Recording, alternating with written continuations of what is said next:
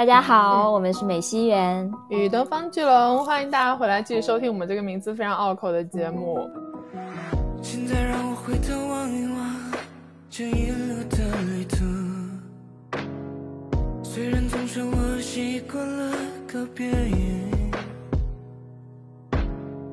但我好像会更习惯。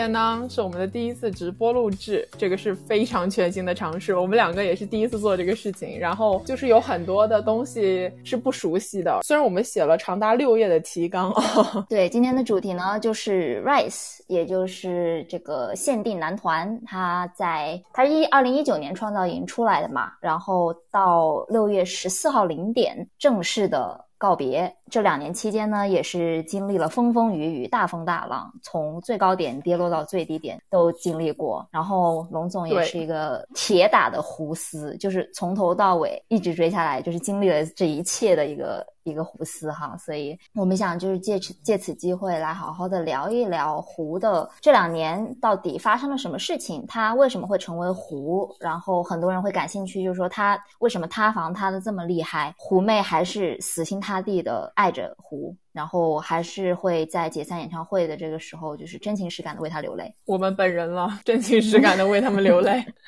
对，好吧，那我觉得可以以。一个快问快答的形式来来热个场吧，就是我们提前准备了一些小问题，然后呢，就是我们会互相的去提问这些小问题，然后大家就不说为什么，就只是回答问题就可以了。好，问你吧，你最喜欢成员周震南，你呢？呃，我我没有 one pick，OK，下一个，呃，你磕什么 CP？难以言喻，那个九八 K 还有胭脂烟。呃，我的 CP 吗？我的 CP 没有出道，就是没有都出道，我当时磕的是高山原野，时代的眼泪啊。那你最喜欢的一首歌呢？我最喜欢的有三首歌，可以吗？可以。Never Surrender。Zoom 其实还不错，就是最近那个新歌，呃，绝无大小。那我补充一下，我最喜欢的是无愧。你最喜欢的团综是一个少年的秋天。我最喜欢的是解散场。OK，你最喜欢的舞台就是他们今年年夜饭，就是腾讯那个家族年夜饭上面跳的《生生不息》加《Never Surrender》。嗯，啊，我也差不多是那个。哎，问题来了，你对谁的滤镜碎的最厉害？好，张雨绮过。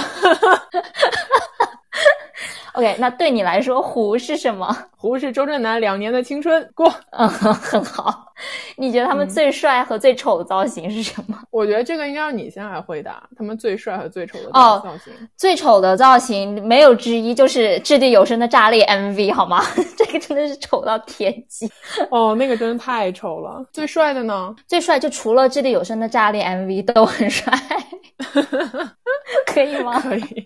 我觉得最帅，我要点名一个，就是我觉得小翟翟潇闻那个，就是创造营二零二一总决赛那个蓝头发，哇，绝了，太帅了。最喜欢用的表情包，早上好，就是嗯，怎么形容呢？就是绕着圈，就是扭了一下身子，把双手举起来，比了一个那个 pose，然后下面配字早上好，就是一个非常元气的一个表情包。就每天早上发那个表情包，才觉得自己真的起床了。是的，我们天天都在发那个表情包。以上是我们的暖场环节。OK，那我们我们就从散场专场开始说起吧。那也是你不是最喜欢的一个节目嘛？对，六幺三嘛。嗯，六幺三其实是这样的，就是因为胡本身它两年是到严谨来讲啊，到六月八号，但是因为这样那样的原因，就是决定是在六幺三北京举行。然后其实这个解散场最开始是在深圳，就是胡跟深圳之间的孽缘，我们等一下会具体的去讲一讲。这个真的是玄学一般的厄运。然后本来是定了深圳，然后也线下已经报批了，就是批文都出来，应该是在六月中旬，然后可能还不止一场。但是呢，因为深圳的疫情从六月份开始就是加剧了嘛，所以嗯。这个线下演唱会当时就就是中途就腰斩了。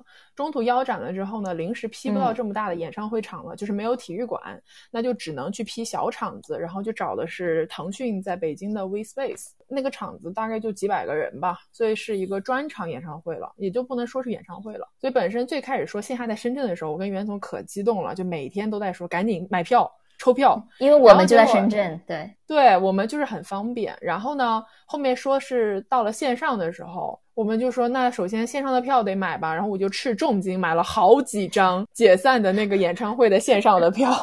然后呃，我们就说那肯定要一起看这个节目嘛。然后结果我们就想找一个能够一起看的一个地方，因为大家也知道六幺三六幺四就是端午节了嘛。后面发现不合适，因为就是没有任何一个我们两个能够聚在一起看这个节目的地方。甚至连我们出去酒店开房这种就是选项都想到了，真的很让人无语。就最后去了袁总的家里，就是真的是家里看了这个节目。结果我们看前一个半小时，那个直播还一直在出问题，就是当时腾讯的技术流工作人员就是非常紧急的在修复后台的 bug，就导致你前面很多东西都看不了。然后结果我们就说这个湖的解散场真的是极其命运多舛，非常对，就是命运多舛吧。反正然后当时看直播的时候。就是它只有一个机位。就是一个远景的一个机位，就是所有人的近景、他们的表情什么之类，我们都没有看到。基本上是到最后，他们每一个人上去讲自己的离别感言的时候，他们才终于把那个近景的镜头修好，好像是非常的嗯难受。就是大家就你能感觉到，他们每个人肯定是在就是表情丰富的在讲述一些事情或者怎么样，我们都看不到，我们只能在旁边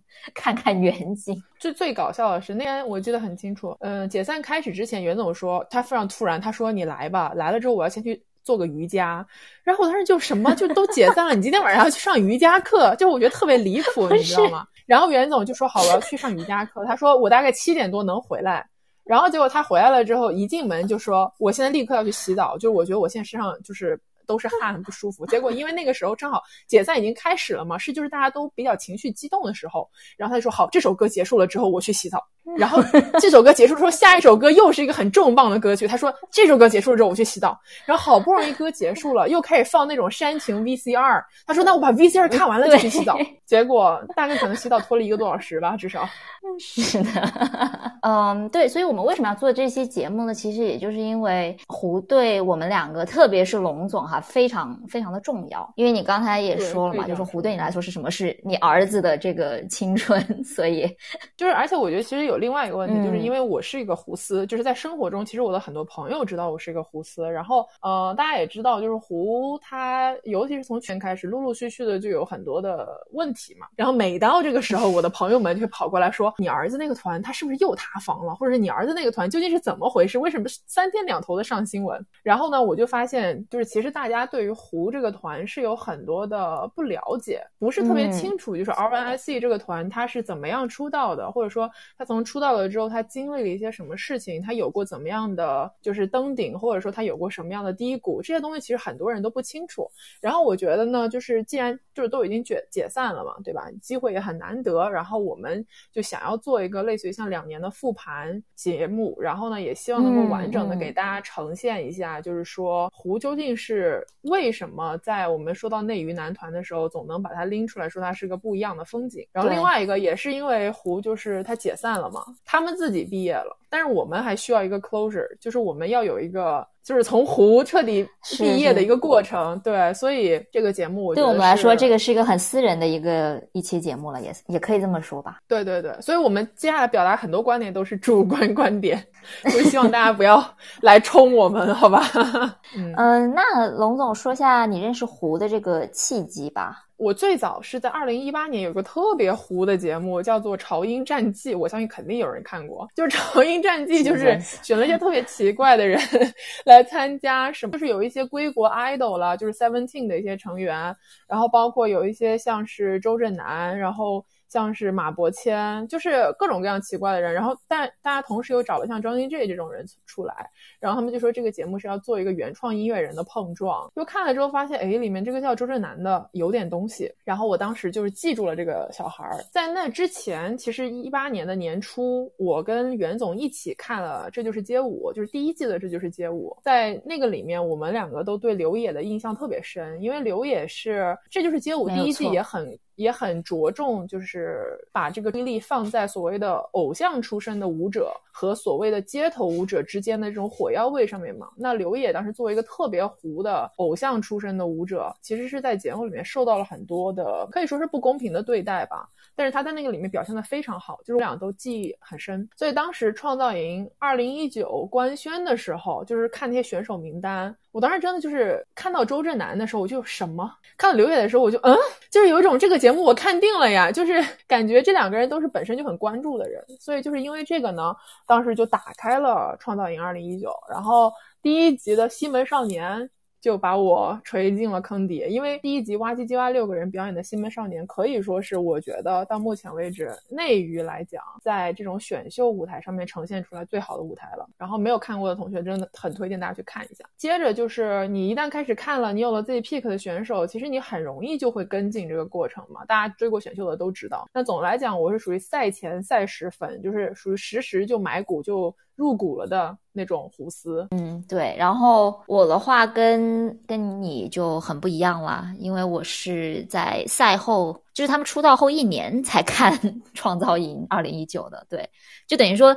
等胡已经基本上有了团魂，然后已经出圈了的时候，我才去看的。在袁总看这个节目之前的一年，我就一直在给他卖安利，就是真的是非常努力的安利了一年。然后他直到是因为疫情，真的是没事情干了，他说：“那那我就吃一口你的安利。”他再去看的。没有是这样的，就是我我讲一下我对胡的初印象好吗？就是最初最初应该是看那种小视频，就。他们有很多梗嘛，就是什么周震南说什么呃我不配，然后或者是夏之光说什么我们的目标是在两年内成为北京部分地区知名男团，就是有几个那种比较出圈的梗嘛，那个时候。然后那时候我看到一些，就是我可能平时会关注的一些 UP 主，他们发了一些这种呃小视频，但是那个时候其实我还是不知道他们是哪个团的。然后直到你跟我说你非常喜欢一个团，怎么怎么样，然后呢我就去搜 R1SE，结果搜出来是什么呢？掷地有声的炸裂 MV，然后顿时把我给劝退了，你知道。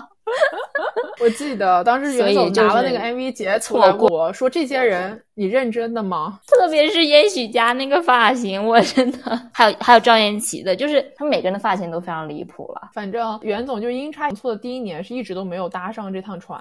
总的来讲，其实胡就像袁总刚刚说的，因为他本身嗯前期比较出圈的都是一些很傻屌的东西，就是一些梗，就大家能看得到的，所以可能很多路人最开始就是因为这个才认识到他们。他们其实这两年就是从最开始就是只是单纯的玩梗，到后面更大范围的被很多人接受或者认识，其实是因为一些负面的事情嘛。就其实不是说一路顺风顺水的那种呃事业路线。对，所以我们可能等一下就准备开始复盘一下，就是我们这个湖，它这两年来它都经历了什么。好啊，那要不就从赛史开始吧。其实我还挺好奇，就是因为我没有追过赛史嘛。就赛时的时候，大家各自的粉丝之间的关系，或者说选手之间的关系等等的，跟后面有没有什么联系？OK，我们就先说节目嘛，因为《创造营二零一九》它作为一个选秀节目，在二零一九年其实并不是特别的出圈，呃，尤其是那一年是先《青春有你》先播的，就等于说是隔壁爱奇艺的团先播的。等到二零一九就《创造营二零一九》出来的时候，其实当时很多人已经有一点点疲劳。然后另外一个是，呃，那一年本身前一年的 Nine Percent 还没有解散，然后。包括火箭少女也很红，就导致了就是说，其实很多选秀的，就是所谓的全网三百秀粉嘛，很多还没有爬过来。所以在赛时的时候，这个节目本身的这个叫做人气，并不是说特别高。就尤其是对比今年，比如创造营二零二一，今年的节目是很红的嘛。二零一九其实没有那么红，但是呢，它赛时有一个特别独特的东西，就是所谓我们我跟袁总经常 cue 到的叫大岛滤镜这个事情。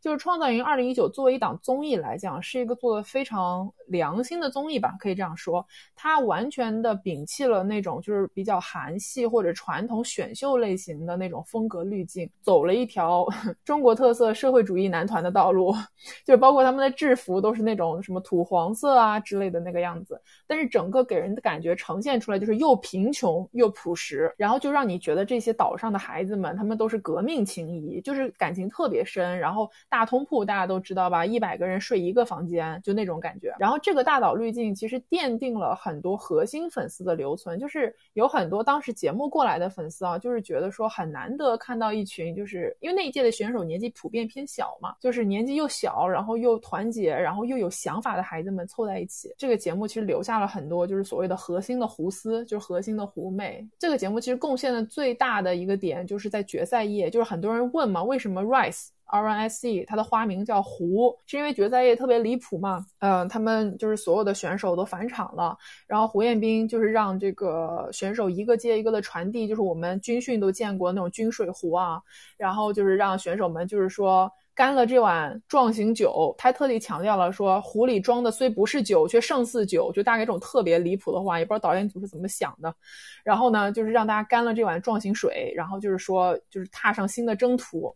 然后就是一百个人在那干军水壶，你可以想象一下这个画面有多壮观。所以从那天晚上开始，壶就正式成为了这个出道团 Rise 的花名。就是说到壶这个名字，其实就是要感谢壶妹。因为本身就是胡出道了之后，呃，是有一个长大概长达一到两个月的这么一个空白期。就是大家也知道，节目不红出来的团其实会焦虑的嘛，就是粉丝会想说你有没有未来呀，就或者说你能不能这个团能走到什么位置去啊，所以就焦虑。然后这个时候其实。这部分被留存到的核心的粉丝做了一件非常了不起的事情，就是他们天天开会，就是这个开会是象征意义的开会，就是当时豆瓣有很多胡的这个胡妹的组嘛，他们就每天就想我们能怎么把这个团舞出圈，就这个特别了不起。他们本身也不愿意接受胡这个花名，因为觉得这个谐音不好，就是胡协同于就是 flop，就是糊掉了嘛。但是后面就觉得一个有趣的谐音可能比他们本来想叫的像升，就上升的升这种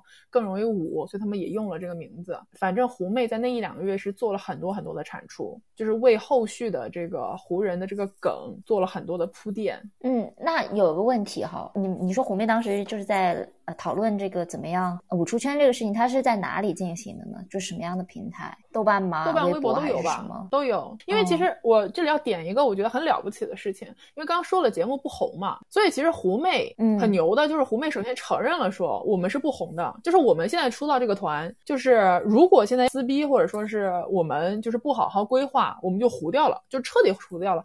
因为当时胡出道的时候，隔壁 U Nine 啊，就是青春有你的那个团已经出道三个月了，就是已经是一个就是在开巡演，然后也有就各种活动的这么一个状态，就是你明显感觉到这个市场竞争很激烈。然后这部分核心粉丝就是觉得说我们是不一样，因为本身大岛的这个氛围，就是节目组带出来这个氛围就比较独特，我们能够靠不一样的道路出去，所以这部分粉丝是大功臣。就是从后续复盘的角度来看是这个样子的。对，还有一个就是他们很准确的一个战略性的判断，就是说因为胡不够红，所以呢，你唯一能做的就是抱住。腾讯爸爸的大腿，就是千万要靠爸爸的资源吃饭，所以当时就是说，呃，十一家都很有默契的，就是讲这个团专必须得约，就是一定要约起来。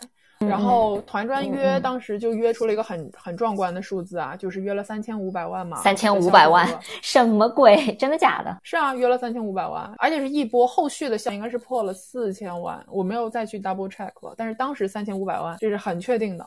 然后每一家都约，而且每一家都在 battle，所以呢，这个导致的结果就是一个本来很不被看好的团，一瞬间它的商业价值就上去了。上去了之后，那很明显就是觉得说，哦，那胡是有能力的嘛，那肯定后续。去的很多资源就会跟上。那我还我还是想说回狐媚啊，因为我觉得他们真的很厉害，就是舞的那些梗啊，嗯，就放到现在就是优秀的这个公关团队是啊，包括他们当时说什么 R1SE 顶流预备役这种这种 slogan，真是想的非常好。这个是豆瓣的一个妹子想出来的。，R Y S E 顶流预备役，就是他们当时在说哪些梗能出圈嘛，然后当时呃就是再强调一次，他们就是说糊很糊，所以呢，就你一定不要去碰瓷那些已经很红的人了，所以你就说顶流预备役，就是显得你就是又搞笑又卑微，然后又有点可爱这种。嗯，然后还有一个特别有名的就叫湖州让嘛，不知道大家听过没有？就是因为没有名气啊，然后你就去各大营销号，就只要是提到了 Rice 的营销号，你就会看到狐媚很努力的冲在下面说，既然。已经提到了我们 R1SC Rice，那我们就认识一下吧。一周震南，二何洛洛就开始报数，然后一直报到十一让，所以这个的就是简称叫。既然提到了胡，就周震南到赵让就记胡周让嘛。然后你就到处都能看到人家刷这个几乎周让，就是感觉大概可能直到当年的，就是一九年的秋天吧，八九月份，大家都说狐媚比人红多了，就是大家都知道粉丝会舞。然后是不是就是嗯，我不配的那个那个梗，我们不配还是我们不配？啊，对，其实是属于比较同步的一个状态吧。其实差不多同一个时间，因为他们从出道出关之后啊，就是团专开始有活动了之后，他们的好几个综艺，比如说像那个合唱吧三百，这是他们出道之后第一个嘛，在那个综艺上面。当时他们因为是团战 battle 的模式，他们是要对战毛猛。当时就说，就主持人就问他们，就是你们有没有什么想要放的狠话？然后后面 他们就说我们不配，就是我们不配放这个狠话。然后我们不配这句话一直伴随着他们到了就是很久。他们一直在讲这个，因为他们也知道自己什么情况，就有点像是他们可能也一定程度上知道粉丝在舞的这些东西，所以就是本人跟这个粉丝其实是在打配合的这么一个状态。而且除了我们不配之外，还包括刚刚袁总提到了，就是夏之光光光他在那个 胡出道的那个飞行日志里面非常有名的。两年后，我们的目标就是要让北京部分地区的人。认识我们 RS 还挺可爱，就是对对，因为我当时的话就是一个纯纯路人的一个状态，葫芦娃嘛。当时我就觉得这个团好有意思啊，因为以前大部分你能看到的团或者说艺人都是那种比较客套的，就会说啊，或者是那种比较放狠话的类型，或者说我们最厉害，或者是怎么样，就是一些很官方的一些回答吧。但是他们就说什么我不配什么之类，就是一种很卑微的这种小这种形象。还挺有趣的，所以我觉得那时候应该是积攒了蛮多的路人粉吧，或者说积攒了一些路人的好感。可能有一些比较关注小 idol 的一些人，就是会觉得说啊，团还挺有意思的。在这个之后，我想其实大概捂了。一个季度的时候，到了下半年的时候，其实胡就遇到了一个非常大的突破口吧，可以说是在之前啊，开播之前，我们其实向很多粉丝收集了这个提问，就是对胡感兴趣的点，很多人都问了一个问题，就是胡为什么这么有团魂，就是为什么这个团能够就是靠团魂闯出一片地。其实团魂形成的一个很重要的节点是二零一九年十一月份的超新星直播。超新星运动会大家都知道吗？是腾讯每年都会搞的这么一个活动，又被戏称为偶像相亲大会啊。在一九年的超新星直播上面呢，呃，当时胡是非常非常招好感的，因为他们的成员其实分散开来报了很多不同的项目，但是你只要看了直播，你就会发现，就是任何一个湖人在的项目，其他所有的湖人。只要没有比赛，都会在下面疯狂给他们应援打 call，然后就是每一个人在比如冲过终点，或者是完成了自己的项目的时候，都会比那个 R，就是他们介自我介绍那个手势。然后每一个人在说什么感谢啊之类的时候，都会提到 Rise，就是。感觉对于他们来讲，队友是非常非常重要的。然后这种团魂的到达了顶峰，就是在最后一天嘛，他们要拍所有的参赛选手拍那个大合照的时候，因为有一百来个人呢，就是你是看不到的。Rice 又被安排在了最后一排，所以当时他们就想了一个办法，就是其他十个人集体把周震南托举起来了。就所以如果你后面去看那个大合照，嗯，对，几个人把周震南举在肩膀上，有人是扛着他，有人是拖着他的屁股，所有人都。在比那个 R，周震南在那个照片的最高点比那个 R，就是所有看到了这一幕的人，当时都会有一种这个团它不是一个四分五裂的团，它是这真的是十个人是一条心的这么一个状态。所以超新星其实是成为了图的团魂被大家看到，因为超新星是个很多人关注的事情嘛。被看到、被认可的一个有点像起点这么一个东西，嗯，然后超新星之后，就这一段的时间点是非常密集的。十一月初是超新星，十一月中旬呢，就是胡的第一场演唱会在广州，然后当时说的是第一次全国巡演啊，谁知道？接下来的是他们最终知道解散，也只有这一轮全国巡演，这是后面的问题了。然后广州的时候呢，大家都知道，就是呃内娱嘛，很流行这个灯牌 battle。哎，你家有个应援色，我家有个应援色，那我们平时在线上，比如说说你家人气高。我家人气低，这个没有依据嘛？那我们就线下碰一碰，是不是？谁的人谁的颜色面积更大，那不就很明显说是谁的人气更高嘛？所以这个从 TFBOYS 流传至今的这个内娱灯海的 battle 呢，就是是当时很多人害怕在胡的演唱会上面看到的。所以当时在演唱会开始之前。其实胡的各家唯粉。都在互相看情况，就是有一种我们又想 battle，但是又拿不准这个是不是应该 battle 这个事情，就导致了很多胡人本人啊下场发微博，或者说发那个 fan club，就是因为胡是有专门的，就是粉丝俱乐部嘛，嗯嗯，然后就是说拒绝个人灯牌，我们想要看到的是湖的应援色是破晓色嘛，是一个蓝橙红渐变的这么个颜色，我们想要看破晓海，很多湖人都发了。然后就导致了到最后唯粉，那团粉肯定是会遵从的嘛。但是唯粉的那个想法是什么呢？我先把自己家的灯牌带进去，然后看情况。就是假如说别人家举了，那我家也举。所以当时广州场进场的时候，其实非常搞笑。其实大家各自都藏了灯牌，但是呢，进场之后互相看眼色。只要有人举我就举，没人举我也不举，因为都不想做那个第一个亮灯牌的人嘛。结果就在这种互相看眼色的氛围当中，没有人举灯牌。然后就是这么阴差阳错又顺理成章又非常合乎逻辑的，就有了第一场的破晓海。然后那个破晓海其实是可以说是内娱史无前例头一遭的事情嘛，因为大家谁也没见过，真的是有团能做到这个东西。不好意思，我们家的猫在。你家的猫已经没有没有，它在它在为 Rice 打 call。我们家对，说的对，内娱第一。对，当时广州场演唱会的时候，呃，当天如果你去打开微博，你去看羡慕广场，就说你如果在微博上面搜“羡慕”两个字，全部都是就是别家在说，对，希望自己家。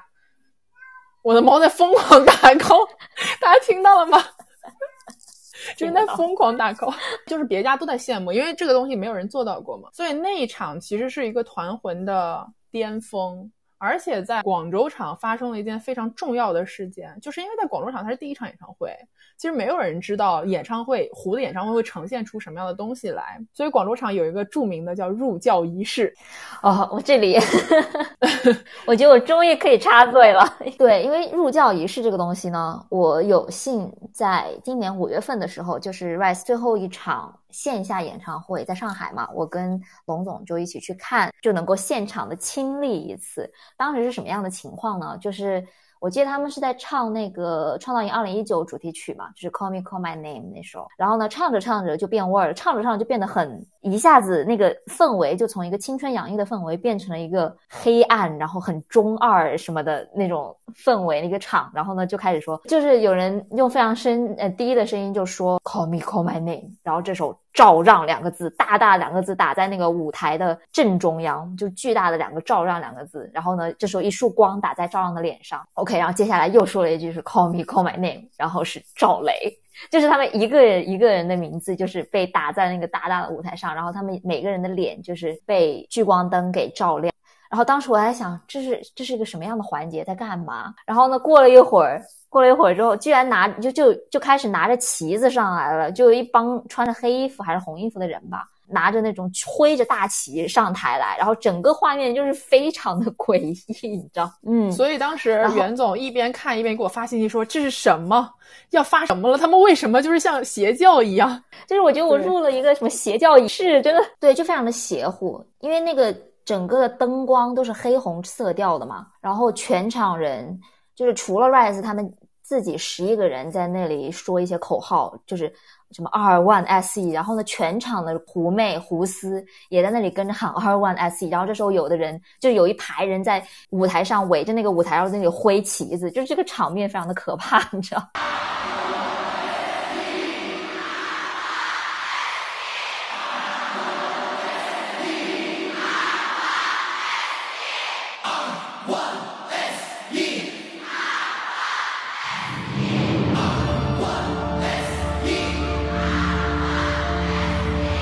当时就是，呃，很多人其实是被这个入教仪式锤到了坑底，就是因为那个那个氛围，去过现场的人都能够感受到，就是你是被一种非常大的东西笼罩住了，就是它不仅仅是偶像，它不仅仅是现在这个舞台这个演唱会，就是你跟 Rise 同心同体，就是你们是真正意义上的成为了一个整体，你知道？我这样讲真的越说越像邪教，但是真的那个感觉就是这样子。所以，如果大家没有经历过，可以去这个嗯微博 Rise 的官博，包括腾讯视频，都能够搜到，应该是有广州场的这个入教仪仪式的全过程记录，大概有六分钟左右吧。就你看到那个现场，就会觉得哇哦，就是这是在干什么？但是我感觉不知道为什么，我好像有点进去了，就那种感觉，特别中二。但是我的感受可能跟你还有一点点不一样。因为我当时在现场的感受，其实是真的有点被吓到了。我后来想了想，这个事情非常的 meta。我们都知道，偶像团体其实有点像宗教，就是大家追星的这个心态，其实是有一点就是宗教的意味在里面的吧。我就不说多了，要不然会被封掉感觉。然后呢，就是 Rise 的这个舞台设计也好，或者说他们的企划也好，通过这样的一个非常邪教仪式的方式来蛊惑大家，就好像是一种又是邪教，你们。入不入吧？这种感觉是的。广州场后呢，其实就是很多人看完广州场，就是陷入了一种巨大的空虚当中，就因为你从这个现场的这个很宏观、很很壮观的这个氛围里面出来，一下子走不出来。所以当时啊，很多人就是说，就是要做一辈子的狐媚。其实那个时候是狐媚们最团结的时候，可以这样讲。就是有一点这种感觉，而且还有一个就是，可能去看过胡演唱会的朋友都能够意识到一点是，胡的演唱会策划非常好。就是我一直很想知道他们的演唱会是哪个策划团队做的，因为从灯光、舞美到妆造，全线的东西都非常的在线，就是水平是非常非常高的。就不管是谁策划的这个活动，整个演唱会的流程设计也很合理。就是你基本上看过一次演唱会，你就会觉得哦，他们真的是很值得，就是上舞台上真的很发光的这么一群。这么一个男团，所以当时可以说是演唱会就有点到达了，就是呃湖人，包括湖人、湖妹接下来两年都一直在重复一件事情，就是我们非常的喜欢破晓海嘛，就是他们非常认证这个演唱会带来的这种集体荣荣誉感的归属。呃，对，演唱会之后是那个秋天，大概十十一月份的时候，然后那个时候就他们出了一个大团综，叫《十一个少年的秋天》，也就是我最开始开头说的，就是我最喜欢的一个团综。嗯，当然我看这个团综的时候是第二年的时候了，就是我看完《创造营》就补完《创造营》之后看的。但是我觉得这个团综做的质量非常的高，就是好简单的说一下它是什么内容吧，就等于说 Rise 十一个人，然后他们去每一集会跟一个同龄人或者说一个同龄人的群体去跟他们接触，就他们可能是玩小轮车，就有点像极限运动的那种，然后也有可能是像柯洁这种，嗯，做出了在世界上做出了非常。嗯，大的成就的年轻人，然后或者是玩 cosplay 的，或者是反正就是有很多的这样的一些年轻的群体吧，然后跟他们都是同龄人，啊，他们呢就去拜访这些，每一期拜访一个群体，然后在这个节目结束了之后呢，他们会写一首歌，就是每一期节目都会写一首，最后这些歌集在一起就成了他们的一个。因为他一共有四张专辑，就是从出道到解散，二专应该是他有史以来质量最高的一张专辑，就是没有任何的疑义或者争论。你去任何一个地方提问，大家都会告诉你二专是最好的，因为二专无废曲，他们一共有六首歌，每一首歌的风格都不一样，而且每一首歌都非常好听，主题是完全不同的，然后里面还有自己的原创，就是他们。自己通过体验了之后，然后写出来的一些东西，所以二专的质量很高，大家可以去听一下。然后这个专辑还正好是免费的，就不要钱，在那个 QQ 音乐和网易云都有，非常好笑，贡献了很多的笑点。就是《十一少年的秋天》的这个团综本身的质量超级高，就是属于我看到那个 B 站上面有人做这个。把团综里面的搞笑爆笑瞬间截出来，你知道它就是每集，因为它一集可能有一个半小时嘛，每一集截出来的搞笑片段可能就有半个小时，就是说其他一个小时在做正事，然后有半个小时大家都负责在爆笑，就真的很好笑。然后里面贡献了非常多经典的梗，比如说什么烟许家青鱼啦，然后什么人豪鲨鱼啦，然后什么各种起床顺序的 battle 啦，然后什么周震南抓鸡抓到夏之功裤子崩裂啦。然后什么周震南跟姚琛在那边炒菜，然后大口收汁，就是太多这种梗了，真的。哪怕你抛开湖人。就是你把他们当做十一个普通陌生人去看节目，你都不认识他们，你都会 get 到好笑的地方，这个是很了不起的一个点。虽然它播是十一月底、十二月、十二月播出的这个综艺嘛，但是其实录制应该是在九月份左右，就是因为他们后面有很多别的活动，所以在九月份其实有你能看得出来，就是通过大团综他们变熟了，因为有一些人出营的时候其实没有完全的呃是特别紧密的关系。就有很多人是通过就是宿舍生活一起排团砖，然后一起就是拍团综这个过程，才慢慢的变成了特别好的朋友。可能关系正好在十一少年的秋天这个里面的时候，正好是特别就如胶似漆的友情的蜜月期。就你能看到每一个人都很熟，就是肉眼可见，大家关系真的非常的好，就感觉里面哪两个人拉出来都能组个 CP。对，就之前有人拉过表，就是说湖人搭配一共有五十五个 CP，如果没记错是这个数字的话啊。然后就是说，真的是每一个人跟另外任何一个人都能拉 CP，就是不在，当然也有冷圈热圈之分，但谁都能拉是真的。然后因为每两个人都有互动，就是团其实是很难得的，就并不是每一个团都能够做到这种水平。因为刚才一直在聊团魂呐，就是它是怎么形成，然后是怎么样达到一个顶峰的一个状态嘛。我很好奇，就是因为也有人问了，就说周震南其实在这个团魂的形成以及维持中，其实起到了比较重要的作用，所以想问问你是怎么样看待这件事情的？因为他是 C 位，你懂吗？他是断层 C。呃，周震南好吗？就是我觉得这个问题要我们时间稍微倒一点，倒回到二零一九年六月八号出道的当天晚上。其实，呃，你如果去回看那一集啊，每一个湖人在出道的时候都是说了一番真情实感的发言，就是豪言壮志也好，或者说是回顾自己的人生经历也好。周震南说了一句非常重要也非常大的话，他说：“我们要开创男团的新标准。”就是他是带着豪情壮志，就是觉得我们一定能做到的这个勇气在说这句话的，所以这句话其实是有点奠定了这个就是湖人的一个追求，就是他们真的想要做到就是内娱男团的一个标杆也好，或者是就是一个真正的舞台表现的一个水准也好，对他们有这个目标，然后在这个目标之上，其实大家都很清楚，你一个。叫七零八落的团是成不了事的，就做不了任何的东西。所以其实每一个人在这个时候都是把团的发展放在第一位在考虑的。所以你回到这个问题，就是周震南在这里起到了一个什么作用？周震南其实是属于叫奠定了这个基调，就是因为他作为一个嗯，在当时人气毫无疑问是断层这么一个情况下，提出了这个愿景，就是说我们一起去完成这个事情，因为靠他一个人是成不了中国最强男团的，对不对？所以他提出了这个愿景，其他的成员愿意跟随他，或者说是至少是愿意就是接受他的一些想法，一起去做这个。所以我觉得这个定调是很重要的哦，尤其他又是队长嘛，嗯，对，在选队长的时候，虽然他年纪也小，个子也小，就是开玩笑叫队长嘛，但是你能看得到湖人是很就是很服他的，就是湖人认他这个队长，也认他的方向。而且我觉得他是能够给团粉还有团员带来很。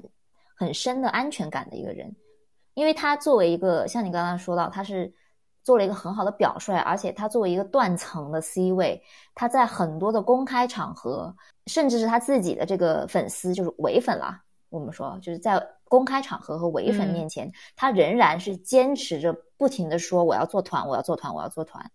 就他很多次的发表这样的言论，能给人带来很强的安全感吧？我觉得，而且就是说，如果他是真的就是说不想做团，或者他想要自己 solo，他想要独美，他完全是有这个底气、这个本事去做这件事情，你懂我意思吗？我懂。就我说的安全感是这个 方面。对，然后这里可以就稍微补充一下，因为我比较了解周震南嘛，就是他的情况其实是他一直以来。就是从他在国内练到他去韩国成为练习生，再到他回国，他始终是想成为一个 solo 的艺人，因为他在韩国 JYP 嘛练习的时候，发现他自己其实不适合男团，就是他不太。不太能跟团体一起相处，然后他就决定说我要做一个 solo 艺人。他回国也确实前两年是这么做的，直到二零一九年他去了创造营，当时呃他其实就是反复讲过很多遍，就是说我还是觉得我可能更适合 solo，但是跟这一群人一起我愿意做团，就是属于有点像是他找到了一个港湾一个归宿的这种感觉。这个团对他来讲是有很强的归属感，很重要。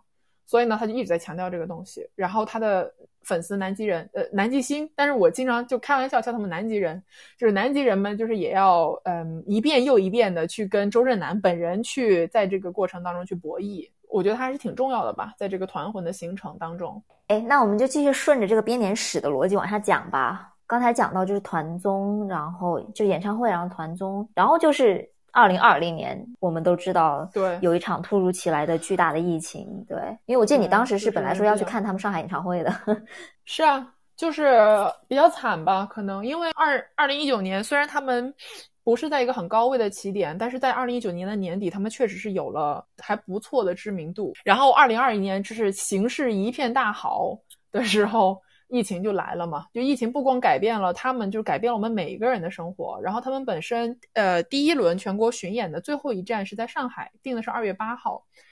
然后这一场一直被推到了今年的五月份，然后他们再也没有第二轮的全国巡演了。就是你可以想见，这个疫情对他们后续的这个事业规划产生了多么大的影响。然后因为突如其来的疫情，其实我们每个人都居家办公啊，然后又要隔离啊什么的，他们也都回到了各自的家里面，然后各自过上了各自的生活，就是没有办法聚在一起，也没有舞台，没有节目，什么都没有。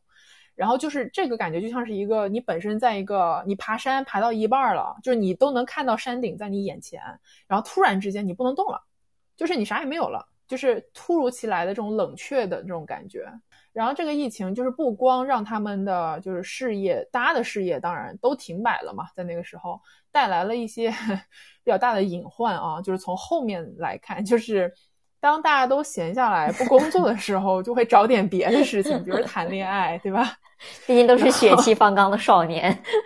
对，就是说你没事儿干了呀，你那你不谈谈恋爱，你不去认识一点新的人，你不做点别的，你们都要浪费时间。然后呢，可能就这个是第一个隐患。第二个隐患就是因为大家都知道，其实粉丝什么时候最容易撕逼啊？就是没事儿干的时候最容易撕逼，色慌的时候最容易撕逼。所以当大家没有团活，就是没有曝光的时候，其实很多家粉丝本身没事儿，就是强行开始撕，一点鸡毛蒜皮的。鸡毛蒜皮大的小事儿，然后两家就开始撕起来了。所以这个可能就是为后续的一些湖进入到第二年的发展呢，其实埋下了一些隐患。但是这些雷都是到后面才会爆，在这个阶段是没有爆出来的。嗯，然后我记得当时因为二零二零年，对那个时候我其实就开始看创造营了，就开始上岛了嘛。对，然后就开始就是有继续在关注他们。的一些动态，然后我第一个就是实时看的节目应该是《炙热的我们》，是那个呃叫什么以团为单位的呃一个舞台 battle 节目。然后我记得当时他们的那个舞台做的非常好，就是看完之后你觉得哇，这帮孩子就他的业务能力真的很强，特别是有对比就没有对比就没有伤害，就你懂吗？在对比之下发现他们真的业务能力很好，嗯。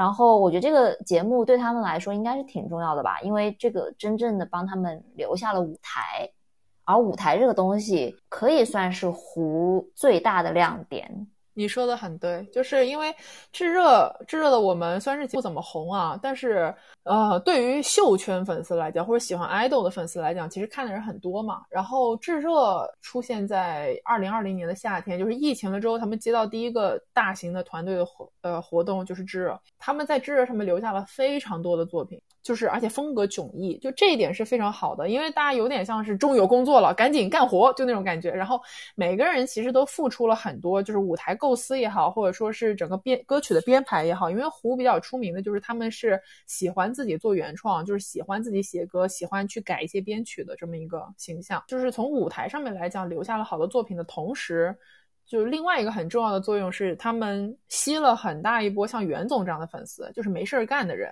就是 在那个阶段，在那个阶段，其实当时呃，炙热播出了之后啊，很明显胡是吸血了，就是有很大一波粉丝，因为没有综艺啊，然后可能疫情的时候就随便看了，比如《十一的少年秋天》啊，或者是《创造营》啊，然后就觉得哎，胡还挺有意思的，然后就去看了炙热，然后就被留下来了。其实这是第二波他们吸到比较大的粉丝了，所以炙热就是对他们来讲是一个回血的过程。然后炙热的舞台有几个真的是很好很好，就是我是很真心的推荐大家去看的。比如说，我自己个人最爱的是中国话，就是他们改编了 S.H.E 的那首歌，然后在这首歌里面加了超级多的元素。就是你如果单听歌，它不是一个说歌曲特别好的改编，但从舞台上来看，哇，那个视觉效果真是贼满。从唱戏到玩双节棍到舞龙舞狮，什么都有，一条龙服务，你想要的全在这里，好吧？就是根本不可能有你不想要的东西。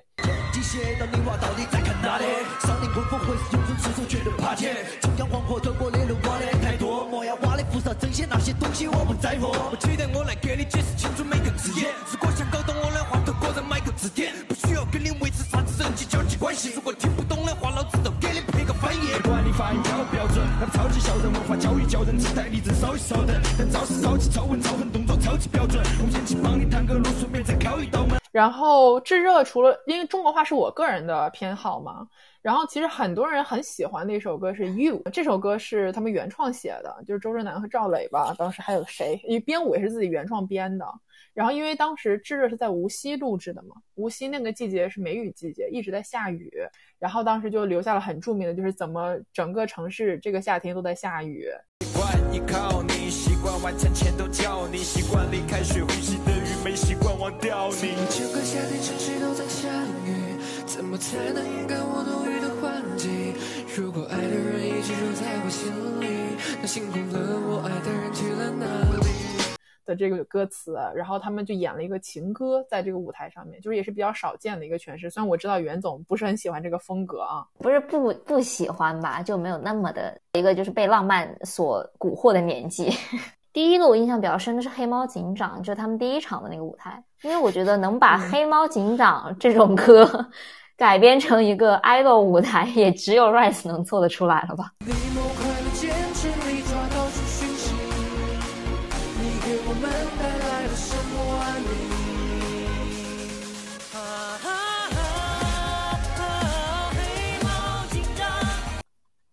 就是我觉得 Rise 的风格一直是那种土土的，但是又比较炸的那种，就是我理解中的 Rise 的舞台哈。我个人比较喜欢的其实是他们第二场的，就是 Looking for Trouble，那个应该是原唱是吉克隽逸，然后是一个就是他们改编成了一个比较摇滚的这么一个舞台，反正我觉得挺炸的，然后大家表现的都很好，就是每一个人不管是 rap 的还是 vocal 还是呃就是跳舞的部分等等的，我觉得都很好。就我还挺喜欢那个舞台的。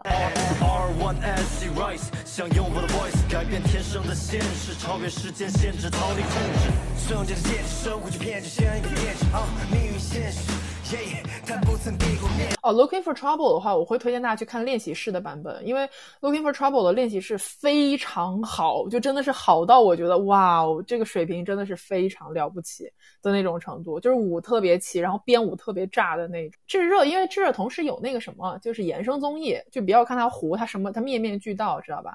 然后它的衍生综艺里面，湖人又是一贯的是那种很搞笑，然后很幽默，然后有梗在一起就吵得不得了的。那种状态一起出来的，所以就是你台上台下，如果你一直在看这这个节目，你会觉得哦，他们是有反差的。就这里我们可以回答一个，就之前有朋友提出来的问题，就是说觉得作品对于偶像团或者偶像团体的意义和作用是什么？对于我来说的话，我会觉得作品就是好的歌也好，或者好的舞台。对于偶像团体来讲，是比较大的底气。对于粉丝来讲，就比如像我做一个胡思，我当去给我的朋友安利说胡这个团的时候，我不可能说真的只甩傻屌视频，对不对？就人家就会觉得你是搞笑男团吗？对吧？我是很有底气，就是说胡是一个舞台很好的团体，就是我真的能够甩出他们很多的舞台视频，然后说哦，你看他们舞台表现力是不是很好，编舞是不是很厉害，大家唱歌也不错吧？作为粉丝，你会有这个底气去讲这种话。作为当事人来讲，就是尤其是在炙热，因为他们是 battle 嘛，就是每一期是有评分的。其实胡在炙热的得分一直很高，就是属于前期一直是表现非常好，每一场都是很快就晋级了这种。你能明显看到，就这种就是所谓外界对他们舞台的认可，给他们本人极大的信心，就是他们是越做越好，越做越有底气。就是以前可能很多不敢搞的花样，现在敢玩了，就是觉得说。OK，大家认证我们的实力，我们能够就是搞起来。对啊，搞到后面就开始舞狮了。对，还是想我们就舞狮。可以，因为我记得当时看的时候，那个时候已经到了中后期了嘛，就他突然之间拿了一堆狮子出来，我当时都惊呆了。我有理由怀疑，就是创造营那个二零二一的。不是有舞狮环节，就有有二创嘛？他们在搞舞狮，我有理由怀疑当时那个导演是 受到了这个的启发，不然谁会往那种 idol 或者选秀舞台里面去放一个舞狮啊？我的天！呃，我觉得作品对偶像团的意义，我想了想，我觉得应该就是他们存在过的证据。你不管撕逼也好，你杀掉了一些视频啊什么的也好，到最后他们都会在互联网的这个横。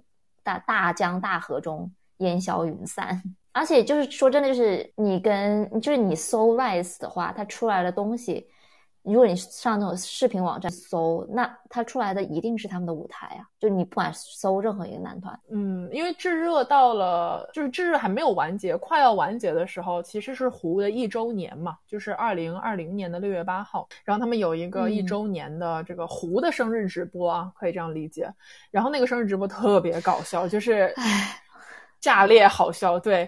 然后其实很多人，包括后面胡妹也说。嗯，就是如果时间能停留在二零二零年的六月八号就好了，因为那一个点真的是糊的，可以说是巅峰，就是他们每一个人都意气风发，然后有好的作品、好的粉丝，什么都是好的的这么一个高点。然后如果时间不会再继续就好了，很多人都这样讲啊，就是怀念那个时候。所以其实另外一个程度来讲，就是在我这里炙热的我们。讽刺般的，有点像是他们的一个小小的缩影，因为他们在炙热一路的拼搏是呃非常的高开的，就他们前期大概前五期每一期就基本上都能拿到 top 几的这种名次，特别厉害，受尽了认可。然后到了后面就一下子有点滑铁卢，就是包括到决赛的时候，其实每个人都是有点就是状态不佳的。当然这跟很多的因素有关系，包括像殷许佳、何洛洛当时在高考等等等等。然后，呃，就导致了他们在决赛并没有拿到一个特别好的成绩。这个整个的感觉就有整个二零二零年的缩写，就是当你以为他们在炙热已经到达了顶点，每个人都很好的时候，然后就开始滑坡了。然后这个滑坡其实是有很多因素引起的。第一个比较重要，就是在我这里至少是重要的，就是大家都知道选秀团它限定两年嘛，它第一年是大家都专注团活，对不对？第二年就开始开我个人外务了，就是每一个人都会有自己的 solo 的发展，比如有人去拍戏啦，然后有人去上综艺啦，然后有人去走不同的道路啦，这个样子。所以这个是限定团一个逃不开的宿命，就是大家。各个公司也好，各个平台也好，肯定会希望你在这两年曝光度最高的时候把你物尽其用，对不对？当大家没有办法像以前一样这么长时间的聚在一起，呃，每个人各自发展，肯定对团体的发展是有影响的，这个是毫无疑问的事情。然后另外一个方面呢，就是 最重要的，湖就开始塌房了，连环塌，连环塌，嗯，塌了这个，塌那个，这个方式塌完，那个方式塌。真的就是一个教科书般的 这个塌房大全。从八月份人豪先塌嘛，就人豪以身作则，他出 Rise 第一炮是吧？他先塌了，他是当时是因为那个密室逃脱那些，然后呃湖人的塌房我们是不会赘述的，就是我们可能大概会提一下，因为每个人塌房怎么塌的去赘述，我们可能讲不完了，好吧？然后呃任豪是玩密室，然后被人家扒出来，然后有恋情什么乱七八糟的。当时八月份塌完呢，其实很多人就是单骂他一个人嘛。一个团很好的时候，然后突然有一个人出来，就是有不好的形象了，那大家肯定就会指责这一个有不好形象的人嘛。然后就逮着人好骂，骂到了十月份的时候，大家就发现这个事情开始变得复杂了起来。因为当这个团有一群人都出现不好的形象的时候，你很难就是每一个都骂了，对不对？所以十月份呢，就连续出现了，比如人豪二次塌房。啊，任豪是可能是整个 Rise 塌房次数最多的人，就是他也是翻来覆去的塌，然后他的花样也特别多。嗯，他塌完了之后是光光嘛，夏之光嘛，然后就是被曝光了在谈恋爱嘛。然后我记得特别清楚，因为当时本来都觉得说任豪塌的话就做一，还能继续下去。然后光光谈恋爱那件事情出来的时候，我有个朋友，然后他是光光的粉丝嘛，就是光妈嘛，然后。他真的是非常伤心，也不是说伤心吧，就至少是，就是感受到了一些情绪上面的波动。然后我们当时都很伤心，就是觉得怎么会还有第二个人呢？然后结果这个感慨还没有维持多久，就我们当时一群人，就是一群搞糊的朋友啊，还出去喝酒嘛。然后就是说，哎呀，这个糊怎么办呀？都塌了两个了。然后说还有人会塌吗？不会了吧？要不要奶一波？结果这话没说完一个星期，周震南又塌了。而 且周震南就塌塌了个大的。周震南塌房的时候，我在干嘛呀？我想想，那是一个平平无奇的周末，然后有人就甩了链接给我，然后我当时看到真的是有一种这个孩子要完了，因为他那个不是普通的他嘛，他们是家里面的事情，然后牵扯到的面又特别广，都不是娱乐新闻，这是社会新闻的级别，我就说这真的是要完蛋了。然后接着就真的是要完蛋了呀，然后。又继续连环塌，就是然后有一些这样那样的问题了。我觉得后期已经变得非常的离谱了，就是感觉什么事情都能被抓出来塌一次。是啊，就是你能想到，就是湖人连盗版软件这种事情都能塌房，就是。哎，嗯，我觉得这里可以呃聊一下，就是有一些听友朋友提前跟我们留了一些问题，其中一个问题就是说，我们觉得塌房对 Rise 的影响大吗？答案当然是太大了，那气势就猛的这样下去了，他们每个人包括粉丝的气势都衰了，你知道，就是说你一股气没上来，就一股气下去以后就很难再起来了。完了之后，我觉得路人观感差了很多。因为对大家都不知道 Rise 是什么，只知道他是塌房团。那个时候就是我们也开玩笑嘛，就是说这个胡啊胡，指望你出圈，没指望你以这种方式出圈呢。就是你们能不能给争口气？就这种感觉，你知道吧？到后面其实我们都能自我调侃，就是说那个胡之前还有个朋友很搞笑，他开玩笑问说时代少年团和 Rise 哪个更红，就哪个知名度更高？我说那肯定是胡知名度更高呀。就是时代少年团有塌成这个样子吗？没有吧，对不对？就是这个东西，你出圈，不管是你好的方式出圈，坏的方式出圈，你都是出圈呀。但这个当时开玩笑，但是我印象特别深刻，我可以讲点我自己的体验啊。因为当时去年十月份袁总还没回来嘛，然后我有一群就是小伙伴，就我们都在差不多的地方，然后我们都是一起搞糊的。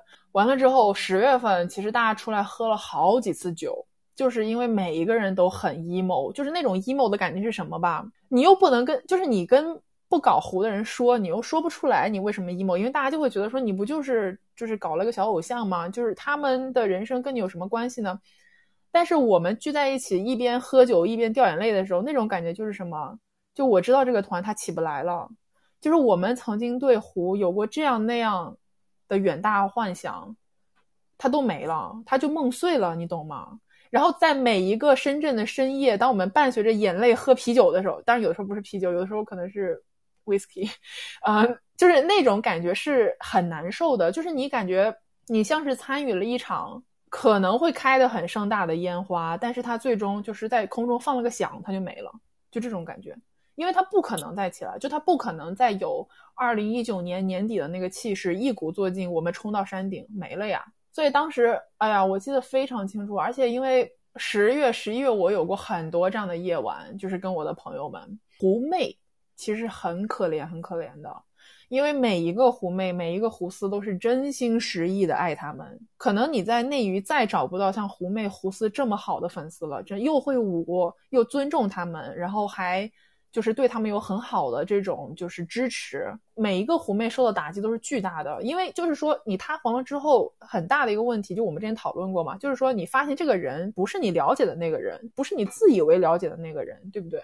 就是你以为他是一个好孩子，或者他是一个很好的这么一个形象，但实际上他不是的。他可能，他可能就比如说，他不是一个好的男孩，他没有一个好的私生活，或者说是他可能就是对事业没有那么上心。就这种东西，其实对粉丝打击特别大。就当你发现你爱的人不是那个样子，所以粉丝是需要花很长的时间去做心理复健。所以在这种情况下呢，就像刚刚袁总说的，团的气势没了，因为我们就作为粉丝，你都知道他们。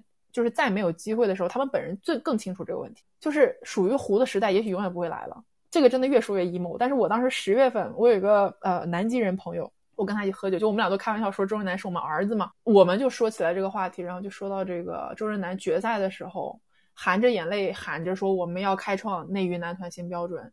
那的他喊的时候，不光是他有雄心壮志，对面的十个兄弟有雄心壮志，每一个听到的狐媚胡思南极人都有雄心壮志。就是都想说我们能把这事情搞起来，就能走上去。但是就是在那一个个秋风萧瑟的深夜，你知道这事情不可能了。就这就是塌房最大的影响。我刚刚是不是发表了一个非常真情实感的演说？是的，对，闻者落泪，真的。所以还有我看到，就是之前有朋友问我们说，如何看待这个湖人连续塌房的事件，是吧？嗯。如何看待？我觉得没有什么，就是塌了就是塌了。有些东西你没有办法的，出事了就是出事了呀。那你有什么能狡辩的呢？对不对？但是另外一个程度来讲啊，很搞笑的一点，就我跟袁总也讨论到，其实我最 emo 的是十月、十一月，就是他的嗯，就是塌的还没有说那，就是说可能有一小半的人塌了，另外一半的人没塌。但是当比如尤其到了今 年啊，因为今年就是出现了一些人反复塌房，就是包括尤其像任豪那种，或者还有其其他的一些人，就是反复的以不同的方式塌房了之后，你就会觉得这个团已经不是，就是你觉得这个团他已经不是让你 emo 的程度，他有点搞笑了，已经。是的，我刚才想说这个点，就是当他已经塌的片甲不留的时候，你会觉得。继续塌下去吧，好像反而是助长了这个团离谱的气焰，你懂我意思吗？因为这个团就是一个很离谱的团，从他们一开始的一开始的这个梗啦，然后到后期的一些就是一些土土的一些 行为和出圈的梗吧，就非常的离谱。然后他塌成这样，塌出了新维度、新高度，然后教科书式花样塌房，就让你觉得这个团太离谱了，就是有点你说他确实。你说他开创了内娱男团的新标准吧？他确实也是开创了 新标准，塌房新标准。对，就有种到了大家已经可以就是破罐子破摔，然后把这个事情当成一个调侃的事情来看待了。所以他到后期的时候，尤其是到了今年，你就会觉得，哎，还能塌，我还继续塌，给我塌，给我全面的，我要看看他能塌成什么样。就是真的，就是有一种。塌完地基都不要留，我跟你讲，什么都给我看一看。就是我倒想看看你们还有什么新花样，你知道吗？就是已经到了一个搞笑的那种程度，所以就是我觉得他可能，因为你知道吧，我们就经常讲嘛，就是说人任何一件事情你做到了极致，它就是有意思的。所以当他们塌房塌出了极致的时候，你就会觉得，哎，有点东西，就你这团真的是与众不同啊，你知道那种感觉。所以，另外一方面反向培育团魂了，你懂吗？啊，对对对，因为他们彼此之间，不管他们怎么塌哈，他们彼此之间的感情是没有受到影响的。这就好像什么呢？我之前也跟龙总说过，打了一个不是很好的比喻，就是你知道，当两个人结婚的时候，他们会说一个婚礼的那个誓言嘛，就是说，嗯，未来的 就是不管生老病死，我们都会。在一起，我都会陪在你的身边。从某种程度上来说，我觉得 Rise 他们这个团，他们有这种感觉，就是不管发生了什么事情，他们都可以一起去经历这种雨雨大风大浪。然后，不管是多大的困难，就是这些巨大的困难，巨大的困难反而可以把他们给紧密的联系在了一起。就他们的团魂好像又增加了。然后从这个角度来说，喜欢他们团魂的狐妹们，或者说狐丝们。能够继续的死心塌地的爱着他们，也不是一件很奇怪的事情。我当时就我们在做这个提纲的时候，我把这个这一个 part 就是形容成了叫寂静后的涅槃，就是因为它它就是当一个东西它响的太猛的时候，其实你听不到别的声，你会觉得那种旁边。都是空白的噪声那种感觉，你知道吧？然后在这种噪声当中，他们好像又活过来了。这个今年嘛，就进入二零二一年了嘛。对对对。然后有一个我觉得比较重要的节点，个腾讯的。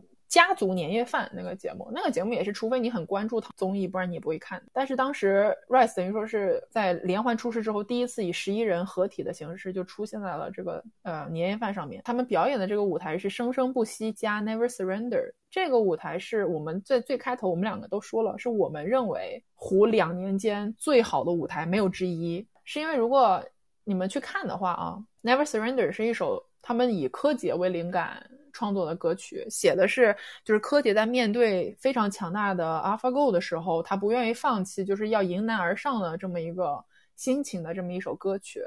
所以他们在年夜饭演 Never Surrender 的时候是非常坚韧不拔的，就是他们跳的那个感觉，就是有种老子现在死在台上给你看，告诉你们。我真的是要活过来了，就那种感觉，就大家真的可以去看一下那个舞台，非常好。深渊你是风暴，雷电发狂，呼啸，这噩梦只是冰山一角。他们在做的预料，是我会兵败陷倒，心跳却汹涌燃烧。我绝不会冷静到爆，刚要让世界全部消，只有我能够领先这荣耀，其他统统被甩掉。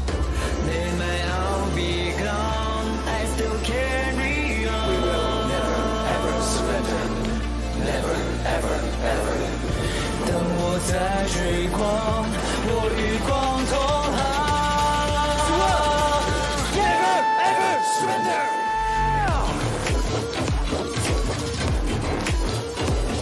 流泪不是委屈，是我活着的证据。